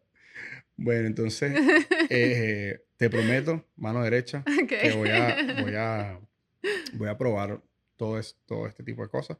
Tengo la página acá, vamos a colocar los links en, en, la descripción de los videos y de, y de todas las plataformas, porque, como yo siempre comento, una persona que se meta y una persona que ayude ya es, es, es más que suficiente, porque somos un efecto, todas las personas somos, como dije antes, energía y somos efectos multiplicadores. O sea, una persona eh, simplemente que ayude puede, puede ser genial. Palabra cierta. Palabra cierta se me. Bueno, estamos, estamos en vivo. No sé qué pasó, pero bueno. Para que te vieras más místico, así como Para que, me viera, para que me viera más místico. Bueno, seguimos. Se nos apagó una de las lámparas. Ustedes saben que yo no edito los videos y, y bueno, seguimos así. Al menos no fue la cámara. sí, es verdad. Este, Para entrar en el mood. para entrar en el, en el zen, en el estado zen. Mira, em, quería preguntarte otras cosas sobre también sobre, sobre la música y sobre todo eso. Seguro. Em, aparte, de- yo sé que tú trabajas con, no solamente con música, sino con, también con, con corporaciones. Ah, también tú me comentabas mucho sobre el, el- el tema de los videos y las ediciones y todo eso. ¿Trabajas con compañías, editas comerciales? En, en- en- cuanto a esa parte audiovisual, ¿cómo, con, con quién, con- no con qué compañías? ¿Cómo, ¿Cómo trabajas? O sea, ¿qué porcentaje tal vez del negocio es? ¿Un porcentaje mayor o lo que sea? Em, bueno, toda persona que ha trabajado en, en, en Florida sabe que es un poquito corporativo. em, siempre, em, no te voy a negar, eh, siempre paga mejor. No voy a mentir. em, pero también este, yo le busco como que el área eh, creativa, ¿no? Eh, sí, he trabajado, no, no tengo problema en decirlo, he trabajado con Burger King, he trabajado con Popeyes, he trabajado con Tim Hortons, he trabajado con eh, eh, Clorox y di- diferentes compañías y siempre trato de darle como, no es como que corporativo esto ya, sino siempre trato de darle un valor de entretenimiento, ¿no? Ok. Eh, lo- yo lo disfruto muchísimo. Piensan que, que, que es como que súper. Pero no, yo lo disfruto muchísimo y ahorita estoy trabajando em, con una, como una televisora que es Dot TV, que sí cobre un poquito temas más fuertes, pero siempre trato de darle el valor de entretenimiento y, y darle ese valor creativo. Lo disfruto muchísimo. Em, que puede llegar a ser complicado. A, a algo corporativo darle un valor sí, puede llegar a eh, ser complicado, ¿no?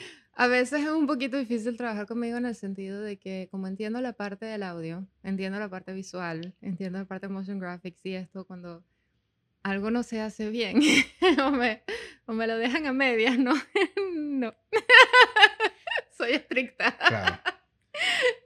Entonces, em, me, no me gusta, me gusta darle libertad creativa a la gente que trabaja conmigo, de que sepan hacer su trabajo, ni voy a estar encima de ellos, pero si haces algo mal, ah, me voy a dar cuenta.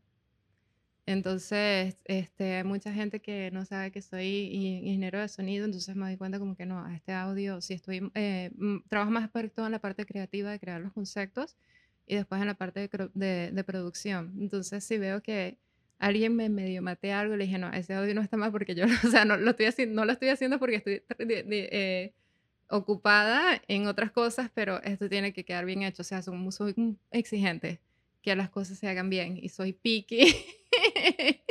Para, soy picky siempre y cuando, eh, siempre que no veo que las cosas se están ha- es- haciendo bien. Si veo que las cosas se están haciendo bien, súper smooth, súper, no, no, No hay ningún problema. no hay ningún problema. Entonces siempre estoy pendiente de que cada aspecto, y también es, eh, cuesta un poco porque sabes un poco de cada aspecto, ¿no?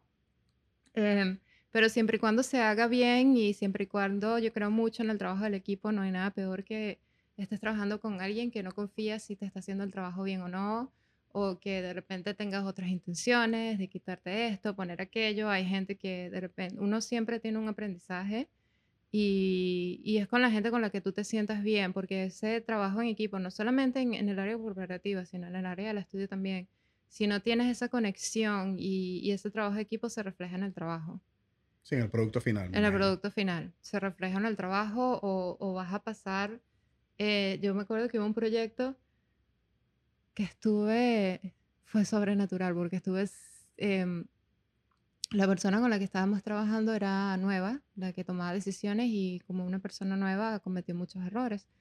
Y em, tuve que compensar mi trabajo y el de esa persona para tratar de ayudarlo con el objetivo de que todo quedara súper bien. Casi no dormí, no dormí por una semana. La comunicación es clave en eso, ¿no? Sí, sí, obviamente, ¿no? Obviamente, pero también es, em, por más que tú le trates de explicar a alguien algo, todo tiene, tiene un proceso y hay maneras de trabajar las cosas y hay maneras de hacer eso. Entonces me da risa porque estuve en la oficina una semana sin cambiarme de ropa, sin cambiarme de nada. Esto fueron sin dormir, por eso sí, el fin de semana me desmayé, pero todo se entregó a tiempo y todo se entregó bien y todo, y, todo quedó súper bien. Entonces pasas tanto tiempo con esa persona, dedicándole tu energía, tu tiempo, tu todo, siempre van a haber ups and downs, siempre va a haber cosas que salen bien y esto, el cómo lo manejas, el cómo te tratas el uno al otro cuando uno comete un error, esa dinámica de grupo es, es esencial siempre van a haber cosas que, que son overdue, siempre van a haber complicaciones, pero es como manejarlo en conjunto y esa dinámica para mí es súper importante. Porque te tienes que dedicar a que el trabajo quede bien hecho y no puedes estar pendiente de que te van a estar puñando la vida con cosas. Claro.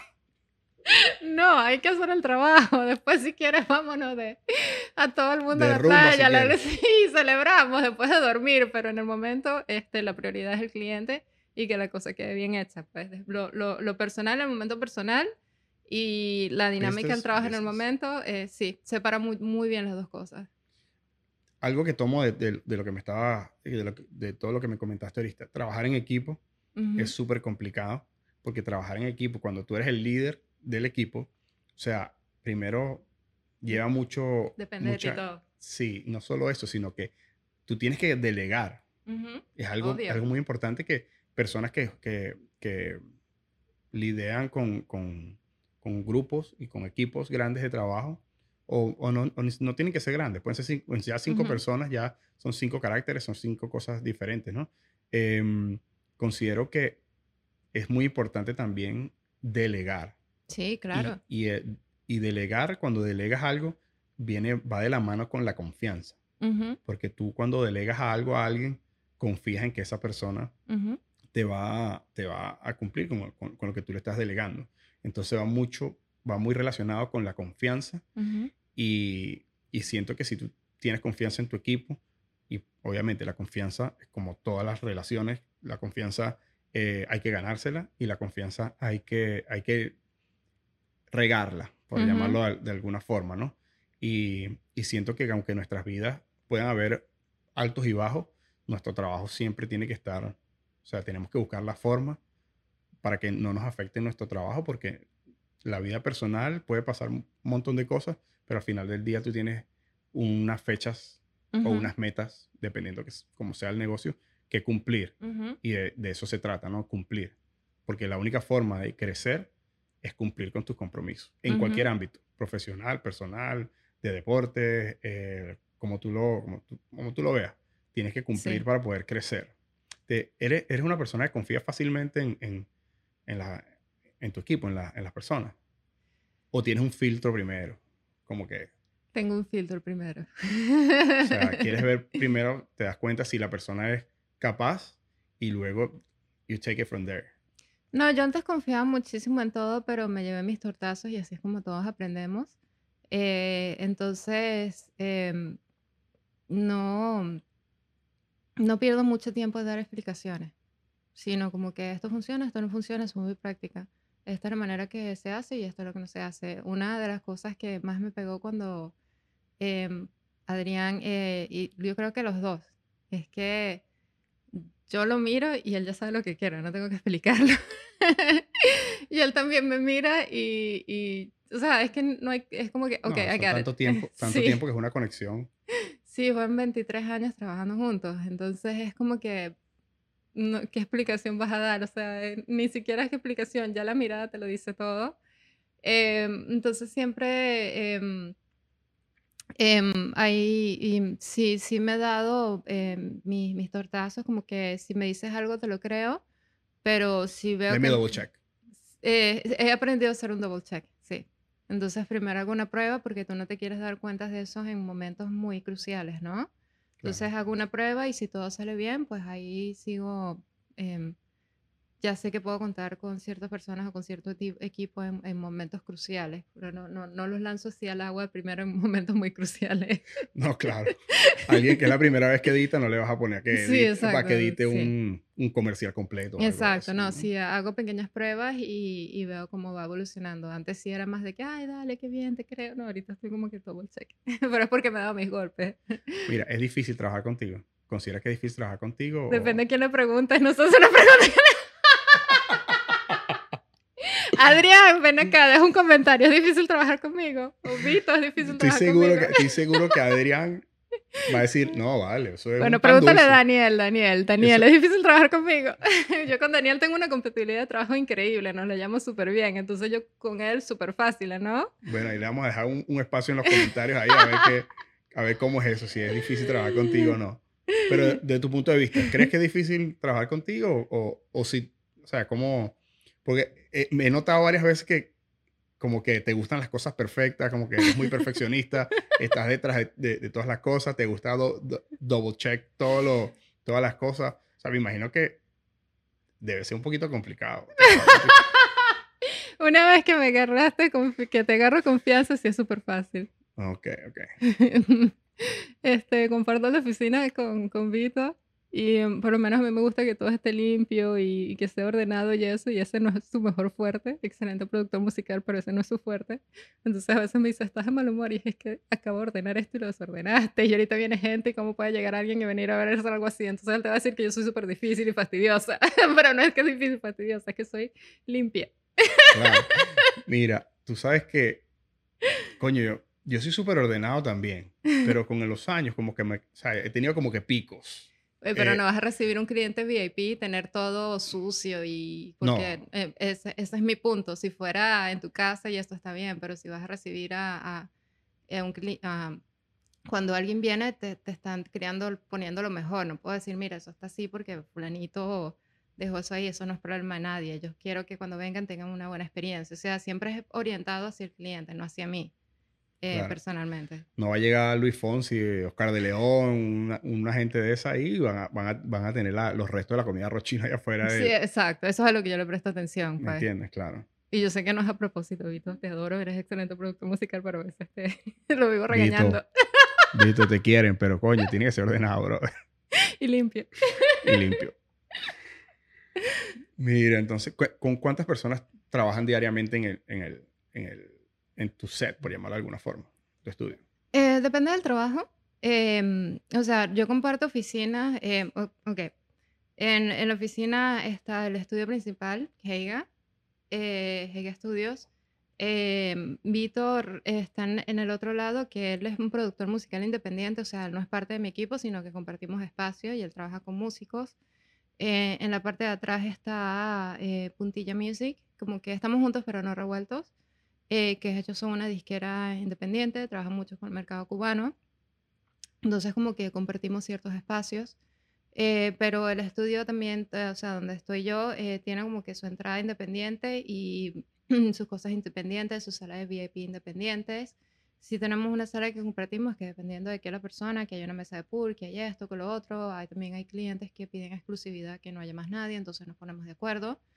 Eh, pero sí, mm, no los he contado, pero sí es un, es un pequeño grupo que, que interactúa, no me gusta que sea demasiado grande, em, porque bueno, tampoco el espacio es, eh, son tre- eh, tres mil y pico de pies cuadrados, ¿no? Em, Ok.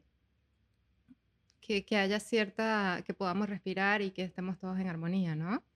Ahí no puede, no, no puede haber 10 equipos diferentes trabajando en el sí, mismo no, sitio cuando exacto. de repente viene un artista que, o Sí, sea, yo, que, que atrae mucha gente y digamos no, no quieren que sí, yo prefiero... estar tranquilos para grabar, me imagino. Sí, a mí Stirling, eh, Stirling Campbell, que- excelente baterista, excelente amigo, él fue baterista de, de B-Boy y eso me dijo, me dio permiso de usar esta frase.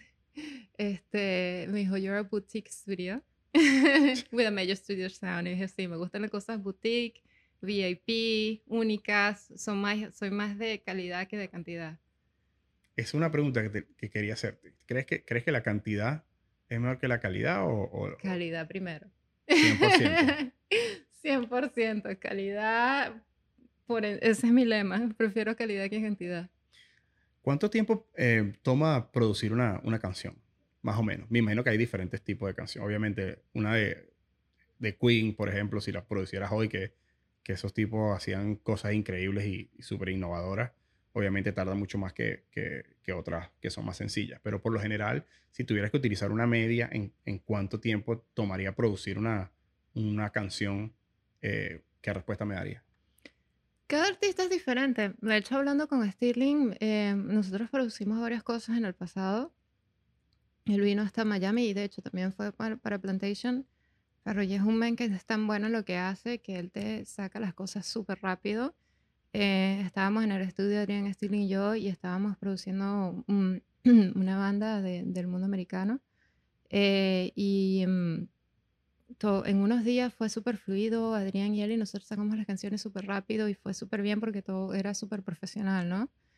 Em, ahorita hay artistas que son diferentes. Hay, artistas que se sienten si están en el mood, si no, si traen su productor. Eh, no, no hay una. Dentro de la música no hay un mundo definido que diga este es el estándar. Cada estándar es diferente, los rights son diferentes, cada persona es diferente. Hay artistas que vienen, llegan y graban así de una. Este, como hay otros que se toman su tiempo. Stirling, que es como muy de la vieja escuela, él trabaja súper rápido es increíble lo rápido que trabaja ese man. Y, y, te estoy hablando de grabar todo desde cero, las baterías, esto, esto, esto y lo otro, y ese man trabaja súper rápido, como hay otra gente que si no están en el mood o no se sienten o... o sea, no, no, te tengo una respuesta eh, eh, bien. Hay otros que, eh, mucha gente hoy en día, que sí creo que es un estancamiento musical, que muchas cosas son parecidas, que todos se van a la misma página, se ponen un beat y lo que hace es cantar encima, entonces obviamente eso es más rápido. Pero lo único malo es que todo suena igual. Entonces, cada quien toma un tiempo diferente. No, no hay definiciones, como también hay artistas que tienen, como todo el mundo, un día tú amaneces súper bien y todo te sale bien, como hay otro día que amaneces con dos pies izquierdos y todo te sale mal, no importa cuántas horas le dediques. Y, y me imagino que van otro día. Dije, coño, hoy ya no, la, he cagado mucho hoy, ya, de verdad que. Es sí, sí, yo tuve un artista de Nueva York que vino que, em, no sé qué le pasó ese día emocionalmente, no estaba bien. Y le dije, chama, cerré la sesión, le dije, no te voy a cobrar hoy, vamos a la playa. Ah, ah, nada, no sé qué, volvemos otro día, porque hoy vas a perder tiempo y dinero y tampoco es la idea. Entonces, él devolvió otro día y ese día, pues salió todo de una, pero ese no era el día, pues. No, es, es, es, es, que la música va tan, tan relacionada con el, con el humor, con el sentimiento, con, con, todo. De hecho, la música em, emana un sentimiento, cada nota musical. Yo desde que estoy del lado, de este lado, que, que, que no soy experto en, en, música, te puedo decir que cada nota y que cada, cada canción genera un, un sentimiento. Hay, hay, canciones que te provocan llorar, otras te, te provoca, eh, te, te, dan como que un, un, salto de energía. O sea, tú lo puedes ver en la música, que la música para hacer ejercicio. O sea, las diferentes cosas musicales, o sea, tienen diferentes efectos en nosotros, ¿no? Sí, por eso es que le presto mucha atención que el ambiente sea positivo y lo más relajado posible.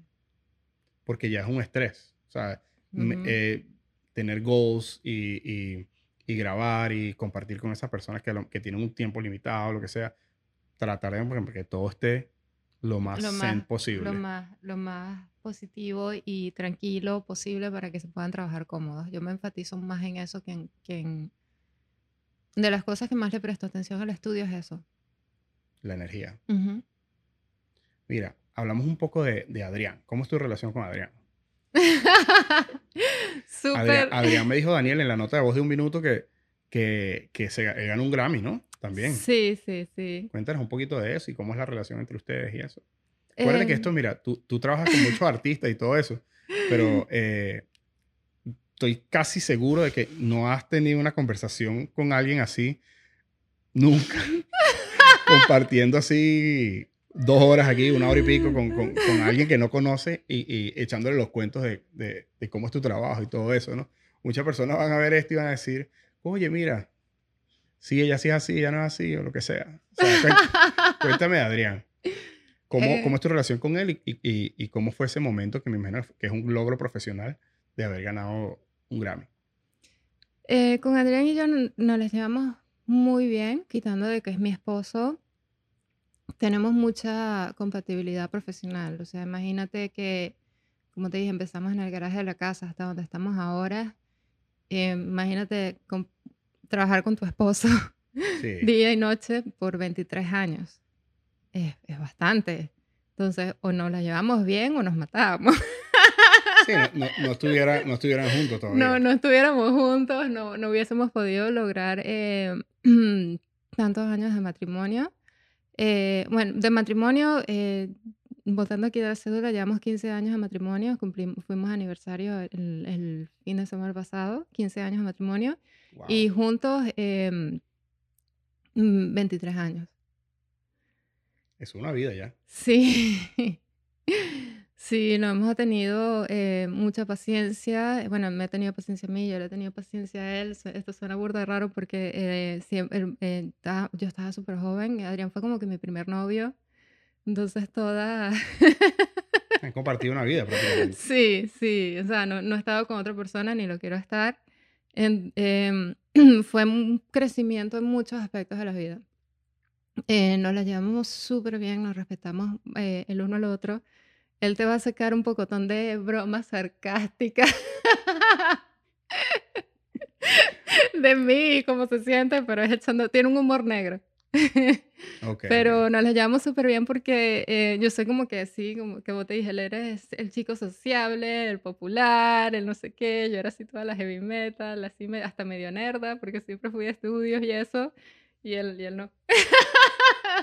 Lo de él era otra cosa. Lo de era la. Social butterfly. Sí. Eso es una manera bonita de ponerla. Yo le decía social prostitute. oh my gosh. Pero él no era muy enfocado en la parte del negocio, yo sí.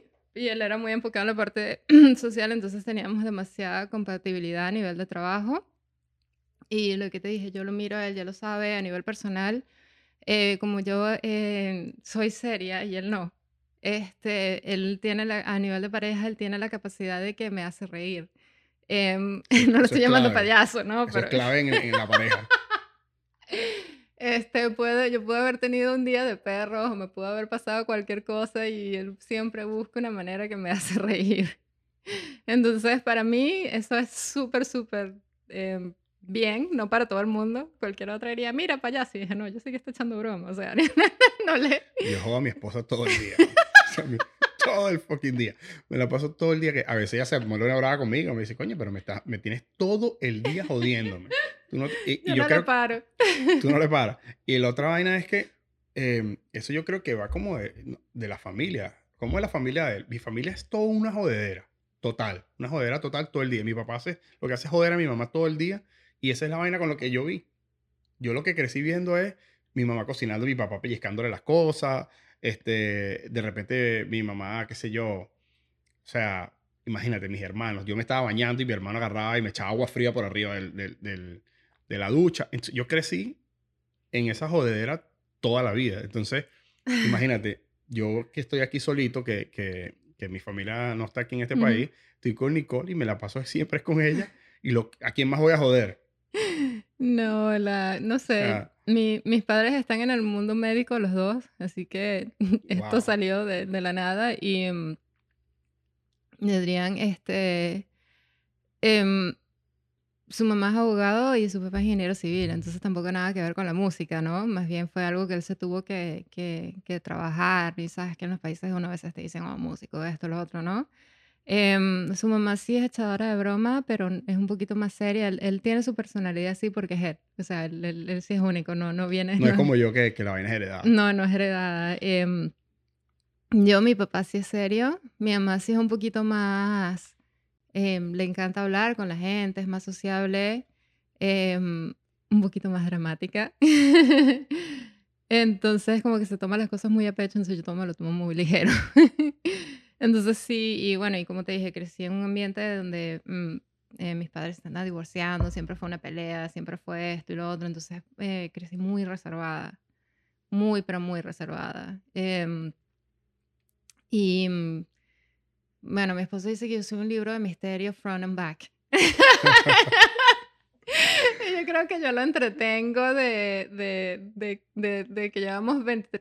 esto es lo que él dice, ¿no? Yo no lo veo así, ¿no? Eso es su, lo que yo creo que es su perspectiva, que él como que siempre dice que todos los días sorprende y le digo algo nuevo y tal. Yo creo que le encanta como que los retos o, o encontrar algo nuevo o ver qué estoy haciendo porque siempre lo encuentra interesante o, o loco, lo que sea, pero para mí es reservadamente normal, ¿no? Sí, a lo mejor para él es la forma de, de, mantenerse enamorado, tratar de, que tú siempre estás cambiando porque todos estamos siempre evolucionando y más tú que te, te, dedicas a este tipo de cosas también, que estás haciendo todo lo de, lo de ¿cómo es que es el nombre? Falun Dafa. Falun Dafa y todo eso. Estás cambiando, evolucionando constantemente y me imagino que para él es, un, es una experiencia ver en que todos esos cambios, ¿no? Me dice que yo estoy loca, pero sí, ¿no? Mira, ¿y, ¿y, él no le gustan esas cosas? ¿O sí le gustan? Eh, le respeta mucho. De hecho, yo, eh, él me dijo, vio un flyer de Falun un tríptico de Falun Dafa y me dijo, esto es para ti, pues. Pero cuando le empieza a hablar que mira, que en otra vida, que hicimos esto, que no sé qué, que esto, que lo otro, me dice, mi hippie. y cosas así. Y como él tiene un humor negro, incluso la misma familia, la prima, él dice, Merro, ¿cómo lo soportas? Y siempre le gusta esta me dice, ¿cómo lo soportas? Y yo, a mí lo que me importa es que sea en acción como buen esposo. O sea, más bien su humor es lo que más me encanta de él y no, no, no es para todo el mundo. Tengo que admitir. Este, por lo menos él sabe que yo estoy hasta altas horas trabajando en el estudio y, conoce el ritmo y tal, y no está ahí como que... No estás tú y tal. Y él también a veces cuando, este, cuando estuvo de aniversario lo, lo, llamaron del trabajo y tuvo que ir. Y yo dije, bueno, güey, o sea, yo entiendo la naturaleza de las cosas y nos entendemos bien. Sé que no está eh, eh, fuñendo por fuñir. O sea, él entiende la naturaleza de mi trabajo, yo entiendo la naturaleza del suyo. Hemos vivido tantas cosas juntos y hemos evolucionado tanto juntos que mm, es una, una compatibilidad muy grande. Entonces, no, yo no lo ando celando ni preguntando qué, qué estás haciendo ni nada por el estilo. Y él, él sí es un poquito más celoso. ¿Oh, sí? sí, pero tampoco está así encima de mí. O sea, como que yo sé que está trabajando, sé que necesita descanso. O también sé en el trabajo a veces, si, incluso cuando trabajamos juntos, si le da un mal humor, porque hay gente que, que te pone así. Yo le dije, ah, estás estresado por esto, no me lo tomo nada personal. O sea, como que en el trabajo siempre en el trabajo, pero en la casa siempre fui esposa, ¿entiendes? Entonces, como que se, eh, separar las dos cosas bastante bien. Y mm, me, tenemos demasiada compatibilidad. O sea, lo que te dije, yo a veces lo veo y... Ya él sabe. Ya él sabe. Eh, yo creo que lo entretengo más que cualquier otra cosa. Eh, yo soy súper torpe, pero torpe con T mayúscula. Y a eso creo que él también lo entretiene. Y él dice que me lleva conociendo por mucho tiempo y nunca sabe lo que voy a decir. Entonces yo no sé, para mí es normal, pero... O sea, cuando tú hablas, me imagino que el carajo está ahí esperando así, con los, así, pero esperando a ver qué vas a decir. No, y también en, en acción, son cosas raras del día, por lo menos una cosa que no tiene nada que ver con la meditación ni nada, sino que una vez él se fue a hacerlo en sonido en vivo a una banda en Orlando y me llama y me dice, hola, ¿cómo estás? Y justamente en el momento que él me llamó para ver cómo estaba y eso, yo estaba yendo a la calle y había una persona, un, em, un homeless indigente. Y yo no sé por qué me llamó la atención, dije, pero no parece. Y dije, a esta persona le pasó algo raro, no sé qué le pasa. Y entonces me, me, me, pidió dinero y tal, y le dije, si quieres te invito a desayunar. Y entonces lo llevé a un lugar y estábamos desayunando y le dije, cuéntame de tu vida, pero ¿por qué estás así? Pues se notaba que era alguien que necesitaba hablar de algo, ¿no? Y entonces, claro, él viene, me deja sola por unos días y me llama Me dice, ¿qué estás haciendo? Le dije, ah, no, coño, te llamo ahorita porque invité a desayunar un homeless. Le dije, no, pero es que, o sea, fue algo que sentía en el momento y tal, y le conocí la vida y que no sé qué. Le dije, tengas buen día, ya hablamos así como estaba. Pues noté que lo que, que, lo que le hacía falta, no sé, me dio algo y, y lo quise así, lo traté, lo senté, le, le decía buen día, le di a comer y después seguí el trabajo. Pero él para él fue como que noté un silencio en su llamada. Coño, no espera que cuando llegue tengas ahí cuatro carajos ahí viviendo en el apartamento con... Quizás perros, pero no. este, se quedó como que después es como sentía el silencio en su cuestión. Claro. Preocupado, me imagino. Desde su punto de vista, agarró un extraño y lo sé, o sea, como, ¿me entiendes, no? Eh, no, eso ni se me pasó por la cabeza. Nunca se me pasó la seguridad, nada, ni se me pasó por la cabeza. Entonces después me llamó con calma y me dijo, Está bien, Está bien que hagas esas cosas, pero no lo hagas cuando estés sola, que por lo menos yo esté ahí por si te pasa algo. Entonces entendí que era que él estaba preocupado por mi seguridad. Y yo, ah, ok, no había pensado en eso. Entonces siempre me agarra haciendo cosas así que, que él dice, ok, pero ya va. Y, y, hay, y, hay, ciertas cosas, como soy torpe, que se las escondo y él siempre busca maneras de encontrarlas para burlarse de mí. Pero lo tomo con mucha ligereza. wow. O sea, imagínate trabajar, 23 años trabajando, ya eso le tiras la mirada del águila y ya tú sabes. Sí. la mirada del águila. la mirada del águila. Wow, mire, y, y, el tema del Grammy, ¿cómo fue eso? Eh, ¿fue un, ¿Qué fue un video? Por, o sea, el, el, ¿qué, ¿qué, fue lo que generó el, el, el tema del Grammy? ¿Una, ¿Fue una canción, un video? El primero que tuvo este, fue, que fue en el estudio eh, puedo decir que tuvimos. Exacto. Este, fue con Tony Zucker, fue un artista independiente, es tremendo musicazo. Eh, quien no lo ha checado, Tony Zucker, eh, uno de los mejores músicos que ha pasado por el estudio. Em, eh, casualmente fue un disco de salsa. Ok. Y, y, nada, quedó nominado y él quedó nominado con él. este, también, y bueno, y de ahí, a partir de ahí han, le han llegado varios éxitos, em, aunque tú no lo creas, han sido muchos con, con gente independiente y eso me parece súper lindo porque es gente que, eh, que lo está haciendo sin el apoyo de una disquera y para mí eso tiene como que muchísimo mérito. Y bueno, ya después sí fueron con cosas comerciales, ¿no? Pero el primero, primero, primero, primero fue, fue ese totalmente independiente y en, grabado con ustedes, me imagino, ¿no? Wow, imagínate, que, que, eso me imagino que es un logro.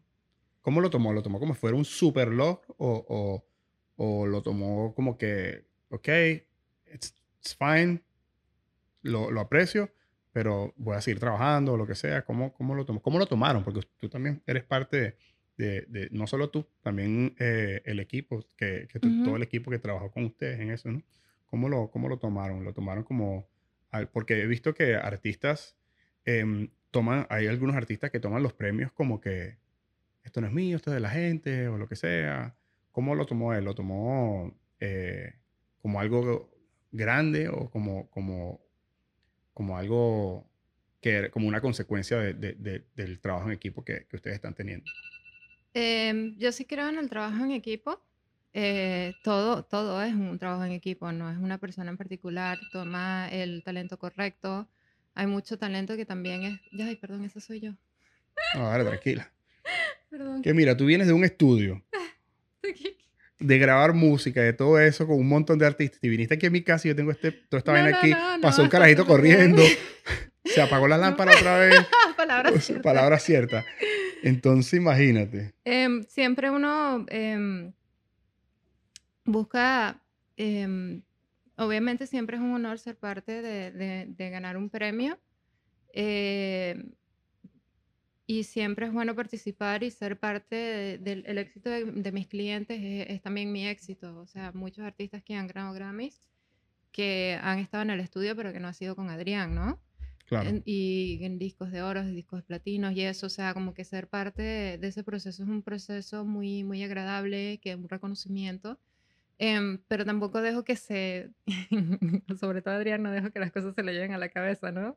Em, eh, es bueno tener reconocimiento porque uno es parte de esta industria, pero eh, tienes que seguir creciendo y evolucionando. Hay muchos proyectos que de repente hay muchos artistas que uno eh, participa que quizás no tuvo la publicidad correcta y tú dices, wow, es tremendo disco, es tremendo artista.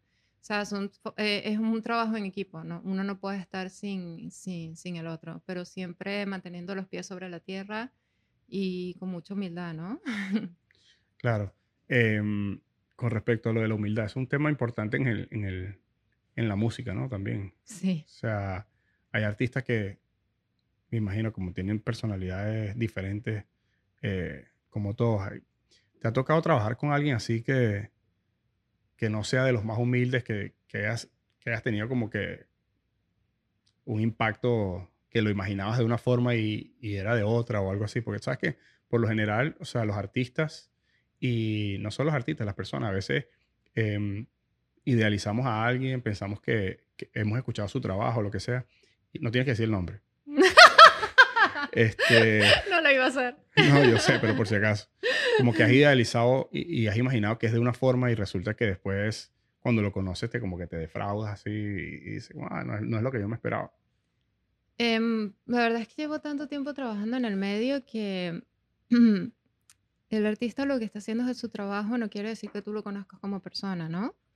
Em, he sido muy afortunada porque la mayoría de la gente que ha venido ha sido súper bien y he encontrado que mientras más profesional y más de más famoso y más esto, más todo lo contrario, nos los llevamos súper bien y, son, muy, muy, muy buenas ondas y de muy buen carácter. Eh, siempre y cuando tú no los molestes em, y los trates profesionalmente, ellos te tratan de la misma manera.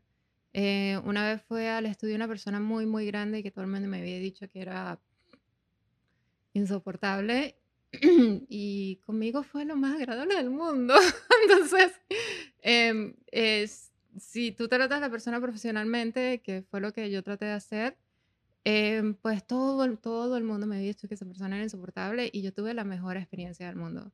Pero tampoco lo empecé a molestar, o sea, es, es un ser humano, es una persona y lo que está haciendo es su trabajo y se trata de una manera profesional. Yo creo que si cruzas una línea de ser, em, de no ser profesional y, ser un fine y lo empiezas a molestar y lo empiezas a, eh, yo creo, creo que eso le molesta a cualquiera, ¿no? A cualquier persona. Imagínate que hasta cierto punto yo a veces lo veo y que vas a un lugar, no te puedes sentar a tomar un café, pierdes un poco muchas de tus libertades. Entonces hay veces que eso yo lo veo. No, no puedes hacer esto, no puedes hacer lo otro, no puedes, oye, que, es, es, es, fuerte, parece por fuera muy lujuroso, la fama y esto, pero detrás de todo, de todo eso hay como que un corazón que duele, ¿no? Porque pierde ciertas libertades, pierde ciertas cosas. Hay unos que se los toman un poquito mejor que otros, hay otros que son sensibles al, al tema y siempre trato de ser delicada con eso, ¿no? Eh, yo personalmente no he, no te puedo decir, me fue mal con esta persona, con esto, con lo otro, porque no, no lo he, he notado la sensibilidad de cada quien y lo trato de manejar con el mismo respeto. Em, sí he notado que unas personas son más privadas con otras y es, es entendible.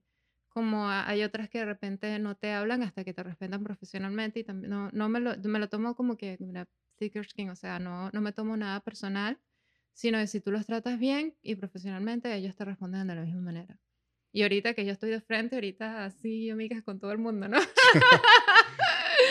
claro, ahorita ya tú eres, que, imagínate, tú eres la cara ahorita de todo eso, ¿no? Sí, sí. The Boss Lady. The Boss Lady. Mujeres al poder. Increíble. Ah, mira, cuéntame, algo de que quieras hablar, que quieras compartir con, con, con las personas que no te conocen profundamente, que, quiera, que quieran saber de ti. O... ¿Le estás preguntando a una persona introvertida eso? Ajá. Pregúntame. Eh, no, creo que lo que te dije, eh, le presto, mm, eh, sé que hablé un poco de la parte espiritual, pero para mí la, la parte espiritual, la virtud, viene antes de, del trabajo.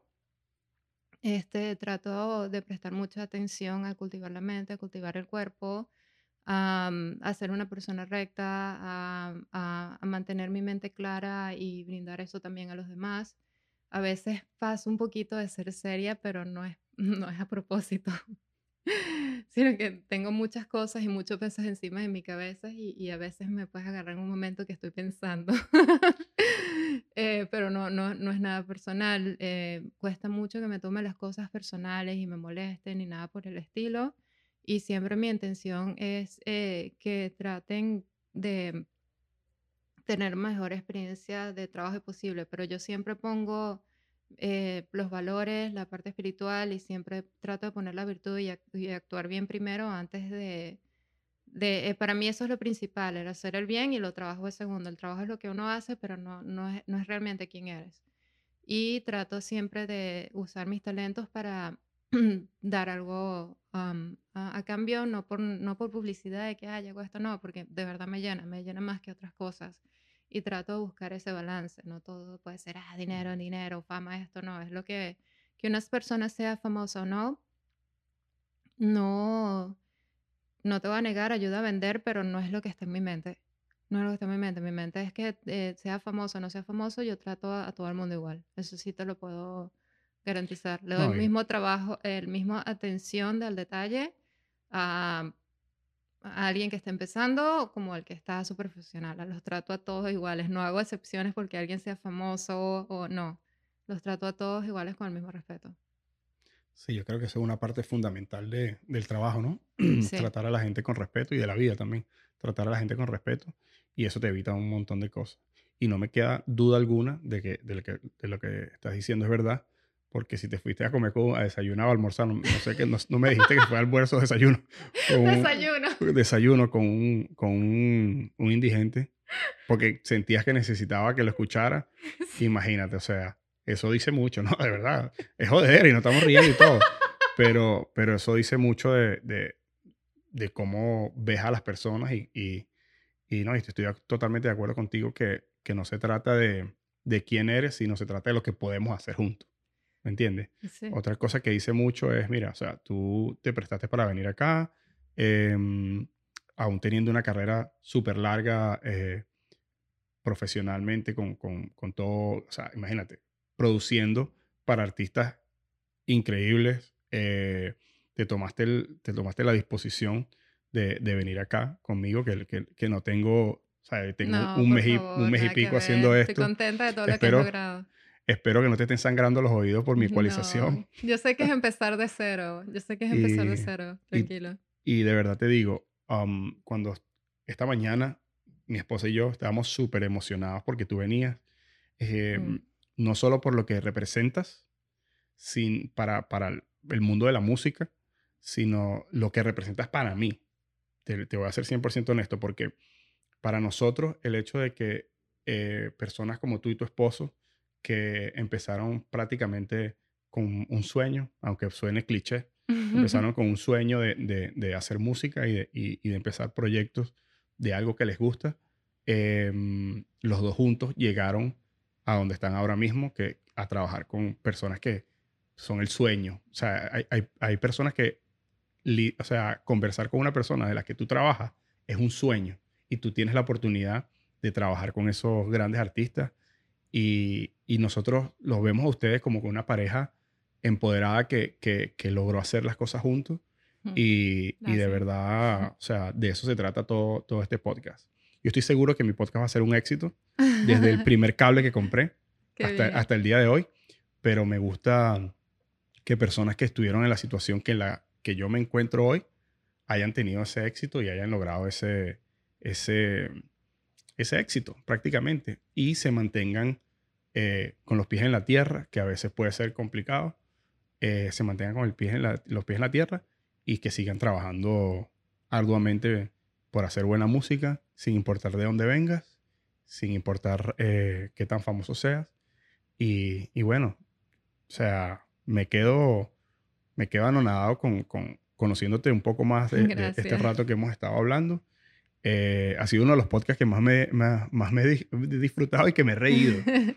que esa risa tuya es increíble. es una vaina increíble, o sea, tú no has pensado grabar tu risa en un estudio y utilizarla para algo. Es que te estás escondido. me tiene... Ah, otra cosa de mí, me encantan los perros. Te encantan los perros. Los perros ¿Cuántos perros tienes? Ahorita no, porque vivo en un apartamento y y bueno, em, yo digo que me gustan los perros. Mi esposo dice que a mí me gustan los osos, porque me gustan los perros grandes, así. Mientras más fluffy, torpe y gafo, mejor. ¿Cuál es tu raza favorita de perro? Em, ¿Y cuál, cuál perro tienes? No, antes de yo venirme acá, de hecho, historia graciosa. Mi esposo le tenía miedo a los perros cuando me conoció. Yo tenía tres. ¿Grandes? Uno pequeño y dos grandes. Ok. Este, me vine a enterar como no sé cuántos años después que el papá dijo, pero ¿qué hacer jugando con un perro? Y uno que era chiquitico, o sea, que estaba cachorro, em, eh, se, llamaba Felipe Perro primero. Felipe Perro primero. sí. Mamma mía. como, como lo agarró de chiquitico, pero ya después ahorita es como que me decía que, que si no le gustaban los perros, yo, ella, yo sabía que no iba conmigo en ninguna parte porque tenía tres. Eh, me gustan mucho los pastores. El último que tuve fue un pastor belga, eh, capa negra, bello. Uf, increíbles. Sí, este, antes de eso tenía como que mucho, eh, cualquier perro, ¿no? Mi papá, mi papá ahorita una, eh, como la situación en Venezuela, sabes que abandonaron muchos perros, él empezó y adoptó uno, que lo iba a regalar y se quedó con él. Entonces está en el apartamento, es gigante él lo llama Facundo, yo lo llamo Minem porque es así todo blancos azules y vino a las calles y tal. y después en la compañía, él, él, tiene su propio negocio, entonces este, fue adoptando, los veía en la calle, ay, pobrecito, ay, pobrecito, y en un momento que tenía como 15 o 20. Oh, my gosh. Entonces yo soy así de loca también con los perros, que lo veo y lo veo, y, ay, no, qué querido, qué esto y lo otro. Y entonces él siempre me dice, cuando nos retiremos, yo voy a comprar una casa grande y vas a tener una granja de perros. Ah, está como, no sé si lo conoces, César Millán. No. Se busca los chamas. César Millán es un carajo mexicano que, creo que está aquí en los Estados Unidos, eh, que, es así. Los pitbull que la gente botaba por ahí, el, el carajo los agarró todos y, y, o sea, tiene un, él lo llama su manada. El carajo tiene no sé ni cuántos perros y tiene un parque así también y se hizo mucho, hizo mucho dinero. Sí, y el hijo de, de Felipe Perro I, que yo estaba aquí en Estados Unidos, fue la primera, una de las primeras veces que fuimos a visitar a mi familia y nos quedamos en casa de, mi mamá. Y yo siempre metí, esperaba que mi mamá se quedara dormida y metía al perro en mi cuarto, obviamente.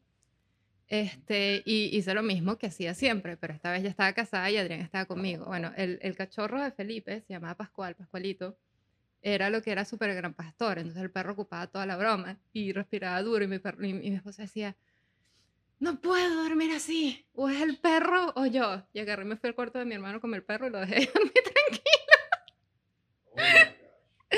pero no, sí, bueno, me encantan los perros, pero independientemente que te estás lanzando una curva fuera de ahí, soy torpe, me encantan los perros, soy brutalmente honesta. Este, no puedo hacer algo que no vaya en contra de mis principios, no me importa quién me lo diga o cómo, o cómo se diga. Este, se, em, sé lo que es trabajar un negocio de cero, este, detrás de las cosas que he sido muy bendecida y doy muchas gracias al universo eh, de todas las oportunidades que me ha brindado, pero toma mucho esfuerzo, toma mucho sacrificio. El mundo del entretenimiento yo pienso que es una industria ingrata em, que te puede volverlo a cualquiera. Entonces es muy importante que mentalmente puedas estar bien porque hoy en día te quieren y al día siguiente te vomitan o te usan y te vomitan. Y también es una industria de también de muchos eh, vicios, también hay muchos factores negativos, que no se te meta el ego en la cabeza, que no te pierdas en, en malas cosas. Es muy fácil, es muy fácil criticar, pero también es muy fácil eh, caer en ese tipo de cosas. Entonces también requiere mucha cultivación de carácter. Entonces, si, si tú estás bien, tienes como que ayudar a, a, a otros que estén bien. Eh, y, mm, y, todo, todo tipo de, ya sea de música, todo tipo de negocio requiere un sacrificio increíble. Entonces, de verdad te, te deseo con, con, todo el gran cariño que le sigas echando piernas. Van a haber momentos ups, van a haber momentos down, van a haber momentos que dices, ¿qué dices? Que lo quiero botar todo por la ventana porque es una industria ingrata. Y esa es la verdad, la realidad de todo.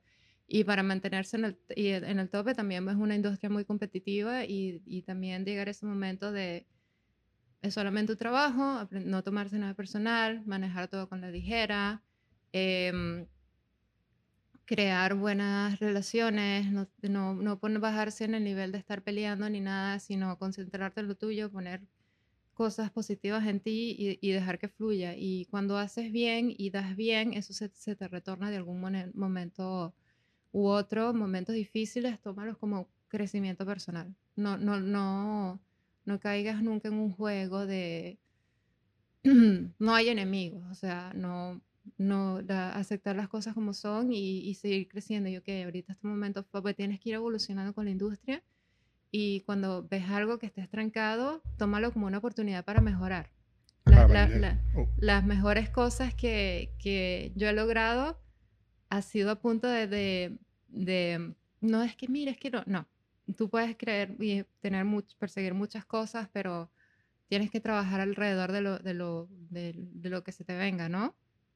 Una de las mejores cosas que yo he logrado, a mí me gusta innovar todo el tiempo, es pensar las cosas racionalmente, este es el mejor camino, a este es donde quiero llegar, pero es como que innovar y, y ir con la, esto es donde están las cosas ahora, esto es donde sirve ahora, e ir innovando y revitalizándose, no te puedes quedar cómodo en ningún puesto, eh, tienes que ir evolucionando todo el tiempo. Puede ser exhaustivo, de ahí es donde viene la parte que tú me dijiste que te veo perfeccionista, siempre estoy encima de todo, eh, pero es que hay gente que tiene diferentes formas o capaz yo lo expreso más seriamente porque soy seria, hay otros que capaz son relajados y no te lo dicen, pero requiere demasiado tiempo, requiere sacrificio, pero tampoco des tu vida por eso, porque tu vida y tú como ser personal vale más y está por encima de, de todo lo demás. Nunca pongas un trabajo por encima de la familia, nunca pongas tus valores por encima de un trabajo, porque si niegas tus valores y lo haces por otra persona, que tú dices porque tengo un nombre X, Y o Z,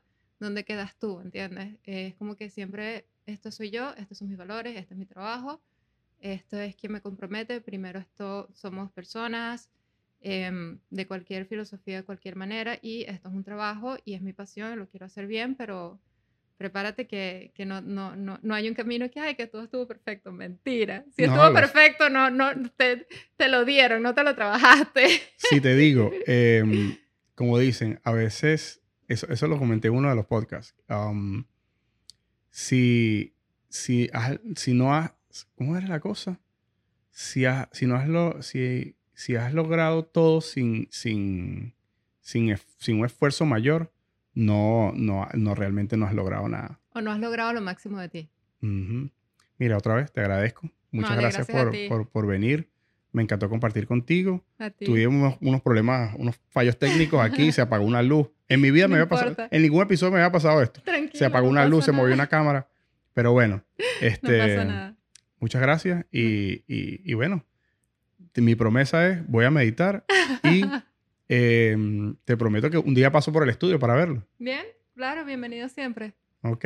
Dale, gracias. Bueno, mi gente, saludos a todos y nos vemos en otro episodio. Muchas gracias.